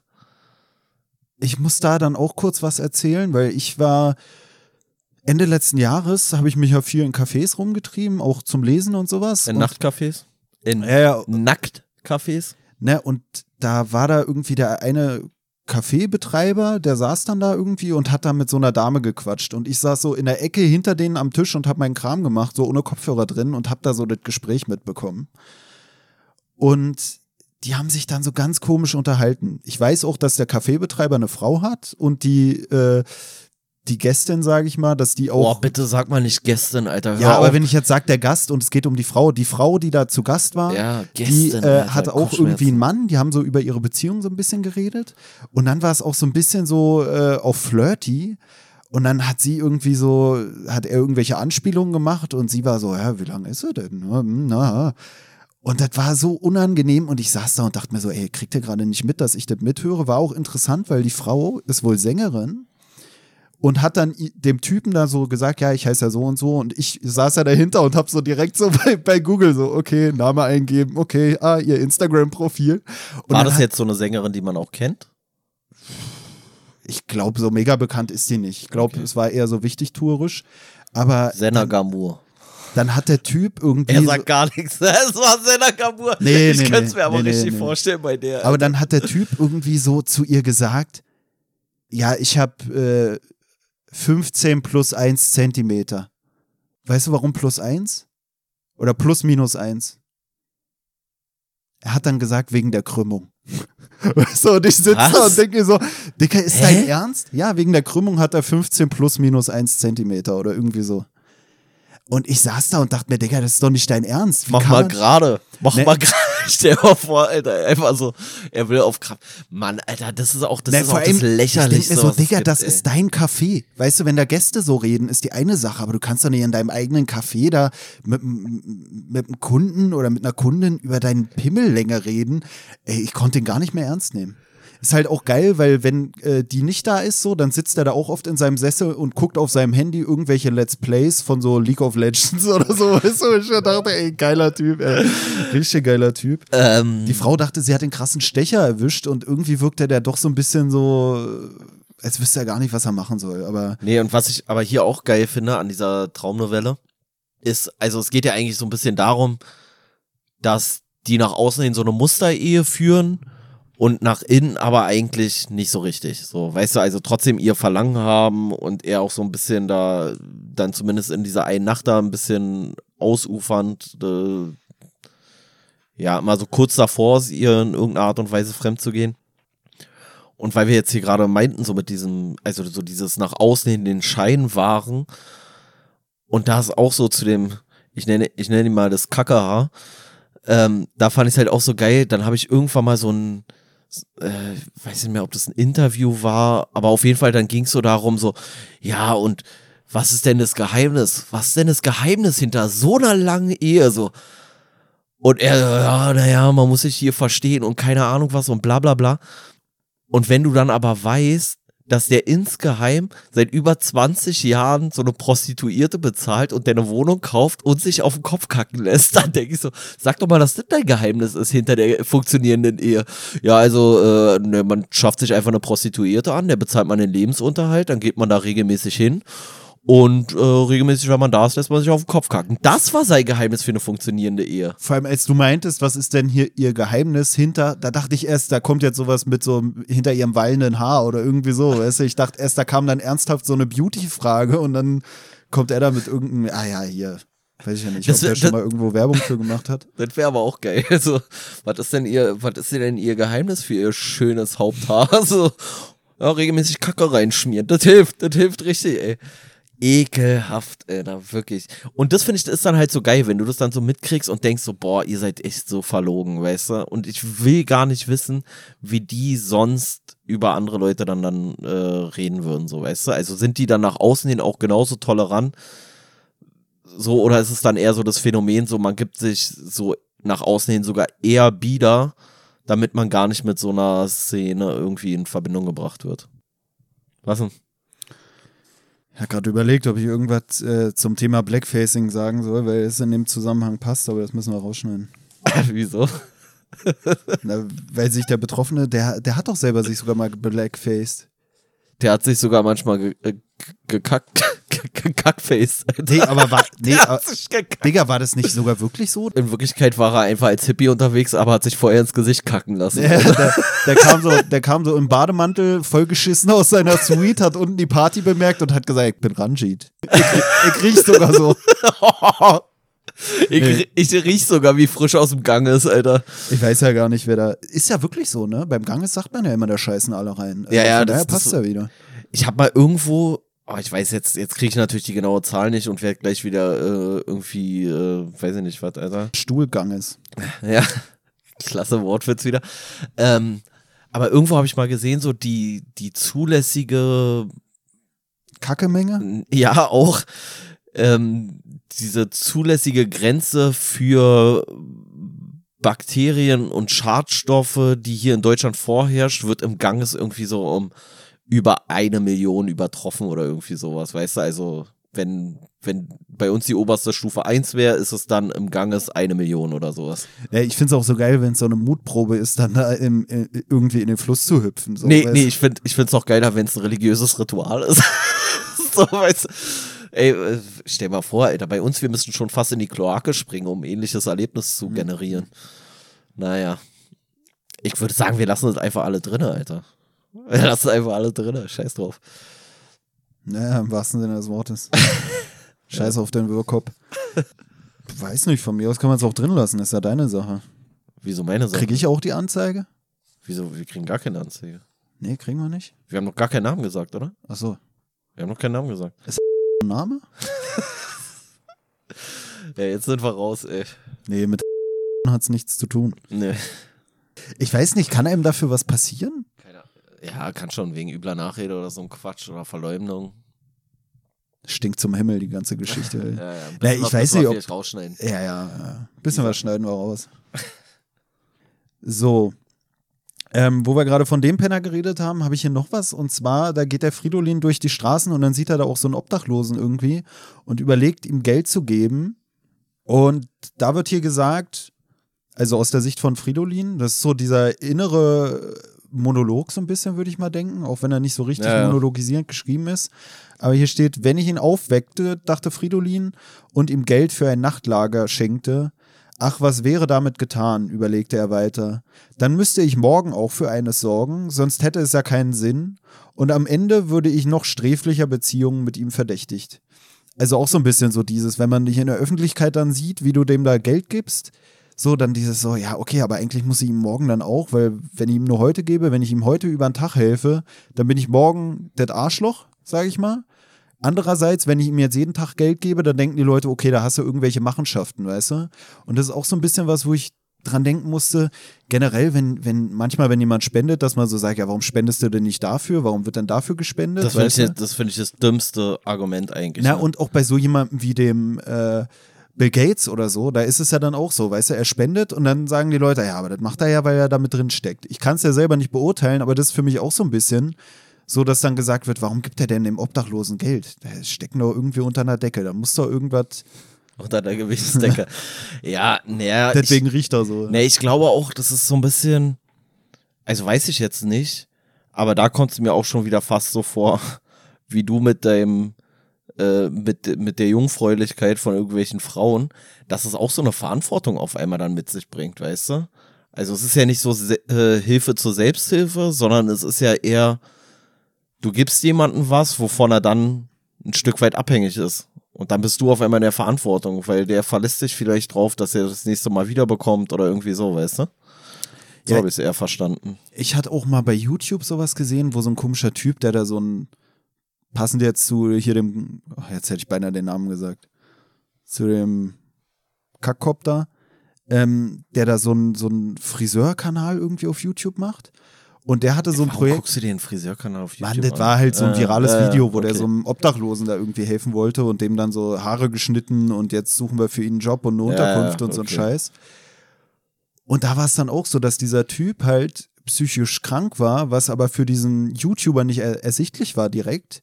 Und dann ist es halt komplett eskaliert. Und der, der, dieser Obdachlose, der hat dann da irgendwie gemeint, man wollte ihn abhören da in seiner Wohnung. Und dieser YouTuber, die hätten seine Wohnung aufgebrochen. Und also der hatte halt so einen so einen Wahn irgendwie und hat sich so verfolgt gefühlt.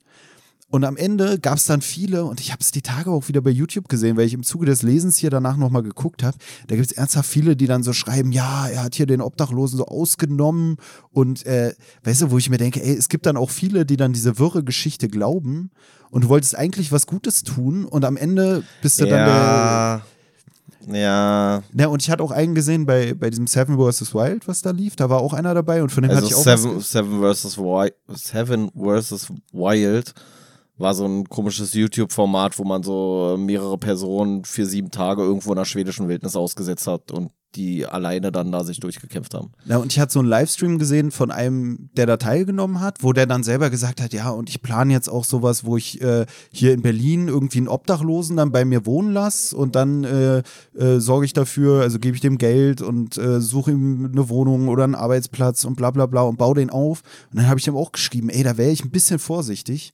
Ich würde, wenn dann in Verbindung mit irgendwie äh, na, einem, weiß ich nicht, mit, mit irgendeinem Sozialhilfeprojekt oder so versuchen, aber nicht in meiner privaten Wohnung, weil die Leute, die haben ja einiges erlebt. So, ich, Ja, wobei, das finde ich gar nicht mal das Problem. Ich habe da schon bei deiner komischen Geschichte davor mit dem komischen Friseur da, jetzt bei diesem Seven vs. Wi- Wild Typen da, ich weiß halt nicht, inwiefern es denen wirklich um die Menschen da geht und darum geht, was Gutes zu tun und inwiefern es einfach nur ganz stumpfes Ausschlachten für irgendein YouTube-Video ist. Und das finde ich halt so unangenehm. So, weißt du, mir muss auch so eine, so eine Vera entwehen, die muss mir auch nicht erzählen, dass sie das wohl von irgendwelchen äh, schwerst äh, vermittelbaren Junggesellen und Junggesellinnen irgendwie am Herzen liegt. Nein, man nimmt einfach einen Haufen Freaks, packt die zusammen und schlachtet deren Leid für, für die große Masse aus. So, weißt also, wenn dem Obdachlosen danach dann geholfen ist, ist für den Obdachlosen gut so. Aber ob das wirklich ein, ähm, äh, wie nennt man das, äh, so ein, so ein barmherziger Akt war oder so, wage ich dann zu bezweifeln. ja, ja, sehe ich ja, sehe ich aber auch so. Also, Finde ich mega, ich finde es mega ekelhaft. Dann mach doch. Red doch gar nicht in einem. Oder red danach in einem YouTube-Video darüber, dass du das gemacht hast und was für gute Erfahrungen du gemacht hast. Dann ist von mir jetzt auch noch okay. Aber wenn du den so mit instrumentalisierst, so, weil das kann ich mir richtig vorstellen, das, das wird dann so ein, so ein Videoblog oder irgendwie so ein Kack, so weißt du, und dann wird das da über zehn Folgen irgendwie ausgeschlachtet und generiert Klicks ohne Ende. Und, Aber- und dann steht dieser barmherzige Akt gar nicht mehr im Vordergrund, sondern eigentlich geht es ihm nur darum, kriege ich damit eine Million Klicks oder nicht. Ja, ja, aber das ist ja auch wieder dieses, wo man so denkt, eigentlich wäre es dann am besten für alle Beteiligten, wenn du es so in dieser Maske machen würdest. So dass weder der Obdachlose weiß, wer du jetzt bist, noch die anderen, so dass, es- so dass es wirklich einfach so dieser Akt der Barmherzigkeit oder so ist. Und man nicht auch, auch nicht unterstellen kann, dass es nur für die, für die Außendarstellung gemacht wurde, finde ich. Und das ist auch wieder, Ja, aber weißt du, was das Ding ist? wo ich bei diesem Valentinstagsding noch dran denken muss, weißt du, ist auch wieder so dieses, dann machst du da irgendwie so ein Kussfoto vom, vom Spiegel und ich weiß nicht, wie sich's auch für, für den Typen da anfühlt, der da mit drauf ist. Mann, vor allem Aber im Zweifel machst du das Kussfoto noch siebenmal. Ja, ja, So, weißt ja, du, so richtig bescheuert, Alter. Dann stehst du wie so ein, wie so ein Depp, stehst du davor und sagst so, ah nee, jetzt hat's gerade so geblendet, jetzt sah, äh, ah nee, jetzt sah ich kacke aus.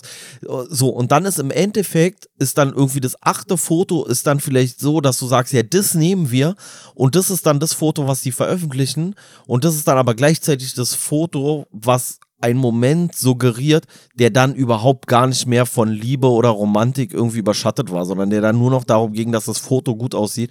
Und im Endeffekt war schon der Kuss so, boah, ey, nochmal, ja, okay, wir machen nochmal so, als wären wir gerade übelst verliebt. So, weißt du, das ist ja, scheiße. Das finde ich auch. Also du willst den schönen Moment einfangen Und der Moment wird immer abgefuckter dadurch, dass du 50.000 Mal das neue Foto machst, was den ganzen Moment auch in deine Erinnerung dann wieder runterzieht, weil du so denkst, ey, jetzt haben wir 20.000 Fotos gemacht. Und am Ende ist das Foto, was am wenigsten eigentlich den Moment repräsentiert, der bei euch in Erinnerung bleiben sollte, das, was dann bei Instagram hochgeladen wird. Ne? Ja, ja. Aber äh, wie gesagt, hat ey, ich bin da ja sowieso Hater. So. ja, aber ja, ich finde, es ist halt irgendwie so komisch, dass man so wenig Vertrauen in das eigene Erinnerungsvermögen hat. Ich weiß gar nicht mehr, wer das mal gesagt hatte. Aber der meinte auch irgendwie so, dass er so bei so einer. Erich Kästner war das, glaube ich. Nee, es war nicht Erich Kästner. In dem Fall war es nicht Erich Kästner. Ich glaube, es war Thomas Gottschalk oder so. Ich weiß nicht mehr genau. Ähm, naja, auf jeden Fall hat die Person irgendwie äh, so eine in Alaska oder wo das war oder vor Grönland oder sowas so eine Fährfahrt gemacht und da waren halt Wale oder das war oder das war vor Florida und das waren Delfine, ist auch irrelevant, was das war im Endeffekt. Auf jeden Fall meinte der so, dass es so wahnsinnig beeindruckend war. Ich glaube, es waren Wale irgendwo vor Grönland oder so ähm, wahnsinnig beeindruckend war, weil du stehst da auf diesem Boot, auf einmal tauchen da so zig Wale auf, so, so Riesenviecher und so. Und er meinte, es war eins der beeindruckendsten äh, Naturschauspiele, die er irgendwie mal so äh, beobachtet hat. Und dann hat er sich so umgesehen und hat so festgestellt, dass alle anderen diesen Moment gar nicht richtig begreifen, weil die gucken den halt auf ihrem, auf ihrem Handy. Ich glaube, wir hatten genau das gleiche, habe ich, glaube ich, schon mal erzählt bei ja, Kalendersprüche. Ja. Irgendwie habe ich auch so das Gefühl. Äh, bei Kalendersprüche war das, glaube ich, Paulo Coelho, äh, der Alchemist. Äh, ne, auf jeden Fall haben die das alle nur noch auf ihrem kleinen Display da verfolgt und hatten gar nicht den, den Blick für die eigentliche Schönheit sozusagen. Und das finde ich, ich finde es halt Quatsch. Ne, ich finde auch, ähm, wo wir das schon gesagt haben mit dem Internet und so, dadurch, dass du da auch so entscheiden kannst, was von dir in die Öffentlichkeit gerät, hast du eigentlich noch mal mehr dieses und deswegen passt finde ich auch dieser Begriff Maske wieder so gut, weißt du, so wo du wo du so dein Profil hast, das ist ja auch so ein interessanter Begriff eigentlich so, weil du sagst ja auch Profil so zum zum Antlitz oder irgendwie so oder zum Gesicht. Ja. Und im Internet hast du da auch so dein Profil und dann suchst du dir da aus, welche Bilder von dir da gezeigt werden und welche Momente du den anderen zeigst und eigentlich ist es halt auch wieder so dieses deswegen finde ich es auch interessant, dass dafür auch dieser Begriff Maske so benutzt wird im Internet heutzutage, weil ich finde, der passt dann auch wirklich gut. So, weißt du, dass du da so nur so das von dir zeigst, was du zeigen willst. Eigentlich unmaskiert, ohne physische Maske, aber eigentlich noch mehr so nur, ach, so bin ich, ach, hm. Und mir fällt es ja selber auch auf, oder ich finde es auch interessant, dass man im Internet dann oft auch persönlicher ist als in, in, in, in Person.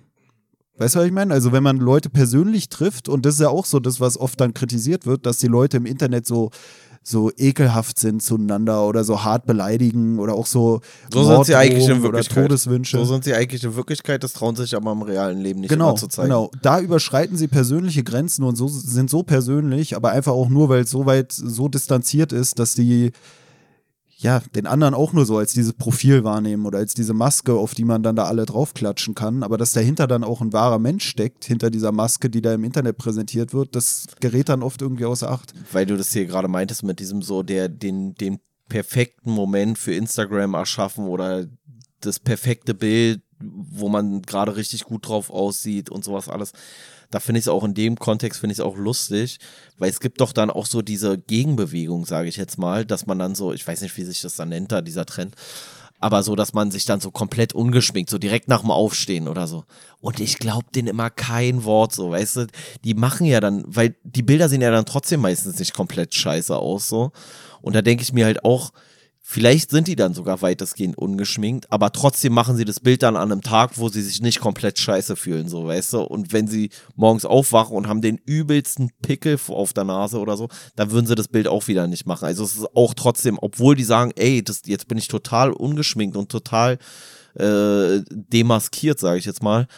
Und jetzt seht ihr mich so, wie ich in Wirklichkeit bin, ist es trotzdem die bestmögliche Version dann wieder von dir, die du dann zeigst. So, ja, ist so dieser Body Positivity Trend oder so und ist auch viel dann, ja. dass du dir denkst, okay, ist aber trotzdem eine hübsche Frau oder ein hübscher Typ. Ja, ja das, sind nicht jetzt so das meine ich ja.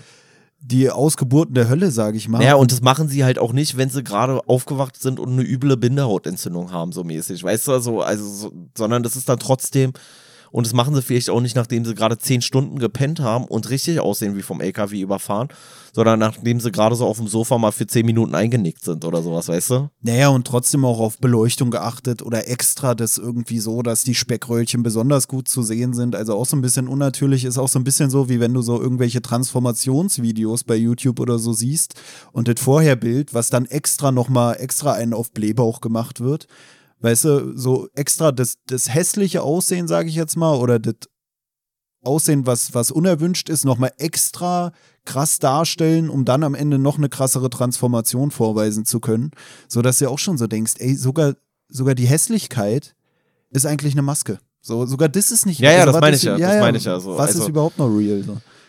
Ja, ja schwieriges Thema. Äh, ich weiß nicht, ich werde auch nicht so richtig warm, glaube ich, mehr mit dieser ganzen komischen Instagram-Szene. ist halt alles.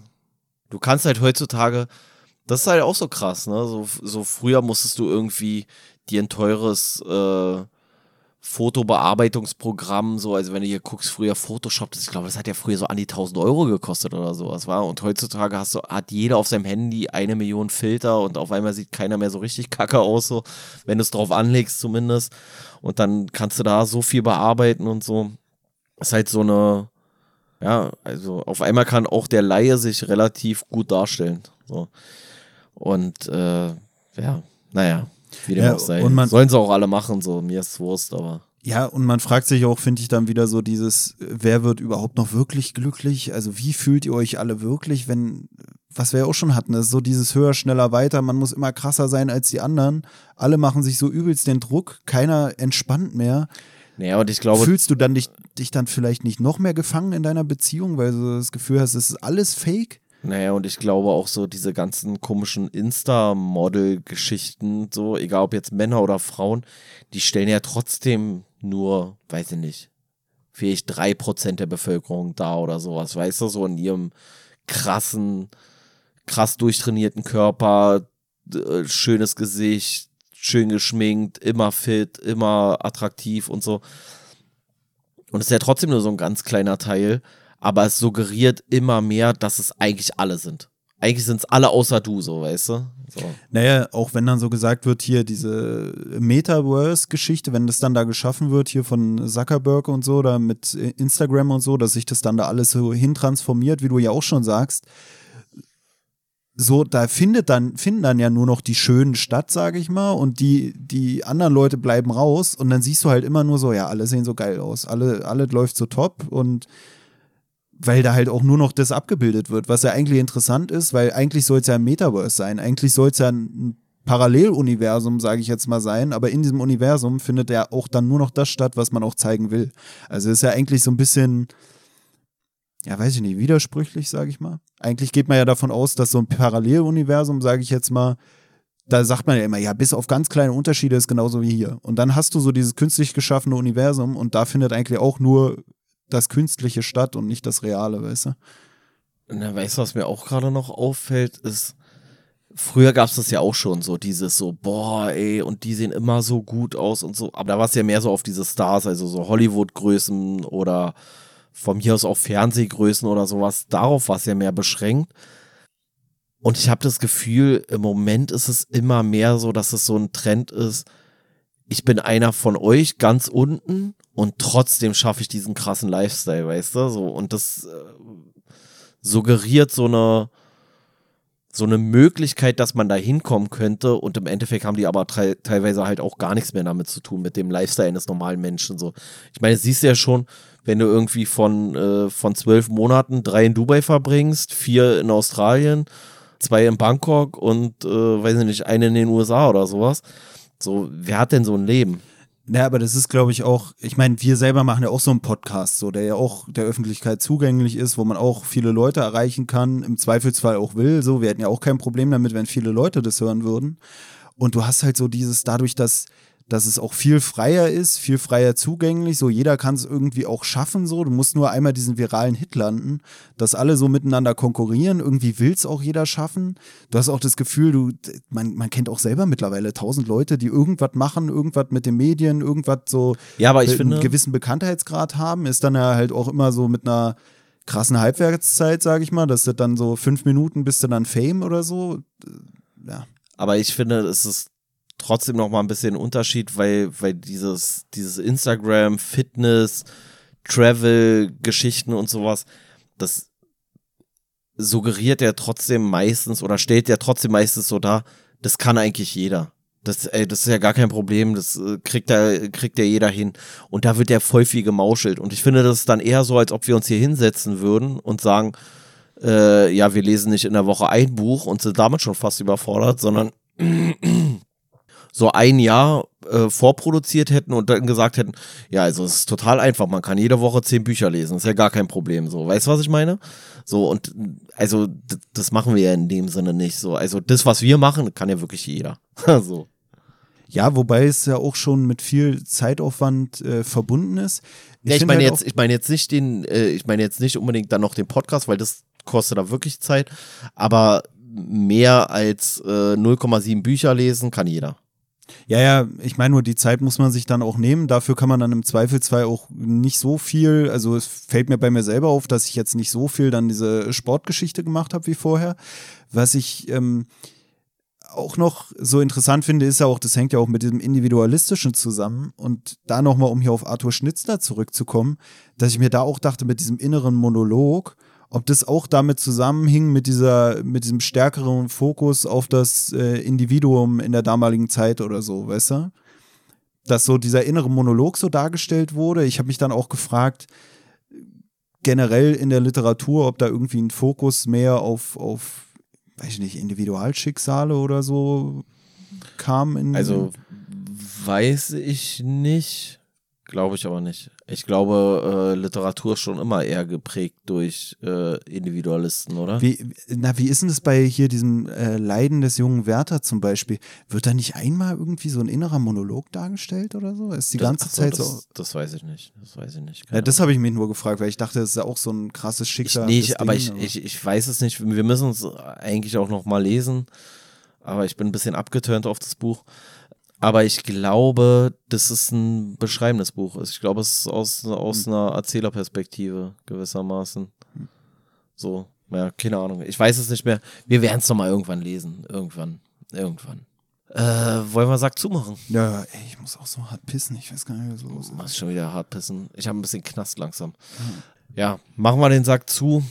Generell aber eigentlich ein Fand ich, war, war nicht schlechte Buch. Ey, ich, ich glaube ganz ehrlich, ich finde, es hat ein bisschen Groschenroman-Style äh, auf so eine gewisse Art und Weise, aber auf eine relativ angenehme Art und Weise. Ich halte es für die bessere Alternative zu Shades of Grey, obwohl ich es noch nicht gelesen habe. Ach, du meinst, du meinst, du meinst richtig so ein, so ein Schundheft oder sowas? Mann, das ist in so einer Frauenzeitschrift erschienen und der hat so, nee, das ist nicht so, aber so die Thematik. Die Thematik ist schon so ein bisschen Groschenroman-Style, aber es ist natürlich dann äh, doch, steckt wahrscheinlich doch mehr dahinter jetzt als hinter sowas wie Shades of Grey oder so. Naja, na, ich glaube auch dieses Maskending und so, dass er es schon mehr ja, so ein bisschen ja, halt metaphorischer diese, geschrieben ja. Diese psychoanalytische so, Geschichte, die da noch mit reinspielt. Ja. Kann man auf jeden Fall mal gelesen haben, geht auch schnell weg. Also ich glaube, ich habe hier so zweieinhalb Stunden dran gelesen oder vielleicht drei Stunden Maximum. Und äh, ja. In diesem Sinne, ähm, wir machen jetzt hier den Sack zu. Wünschen euch einen schönen Feierabend, einen schönen Sonntag, bleibt stabil. Eure stabile Seitenlage. Auf Instagram erreichbar unter stabile-seitenlage-podcast.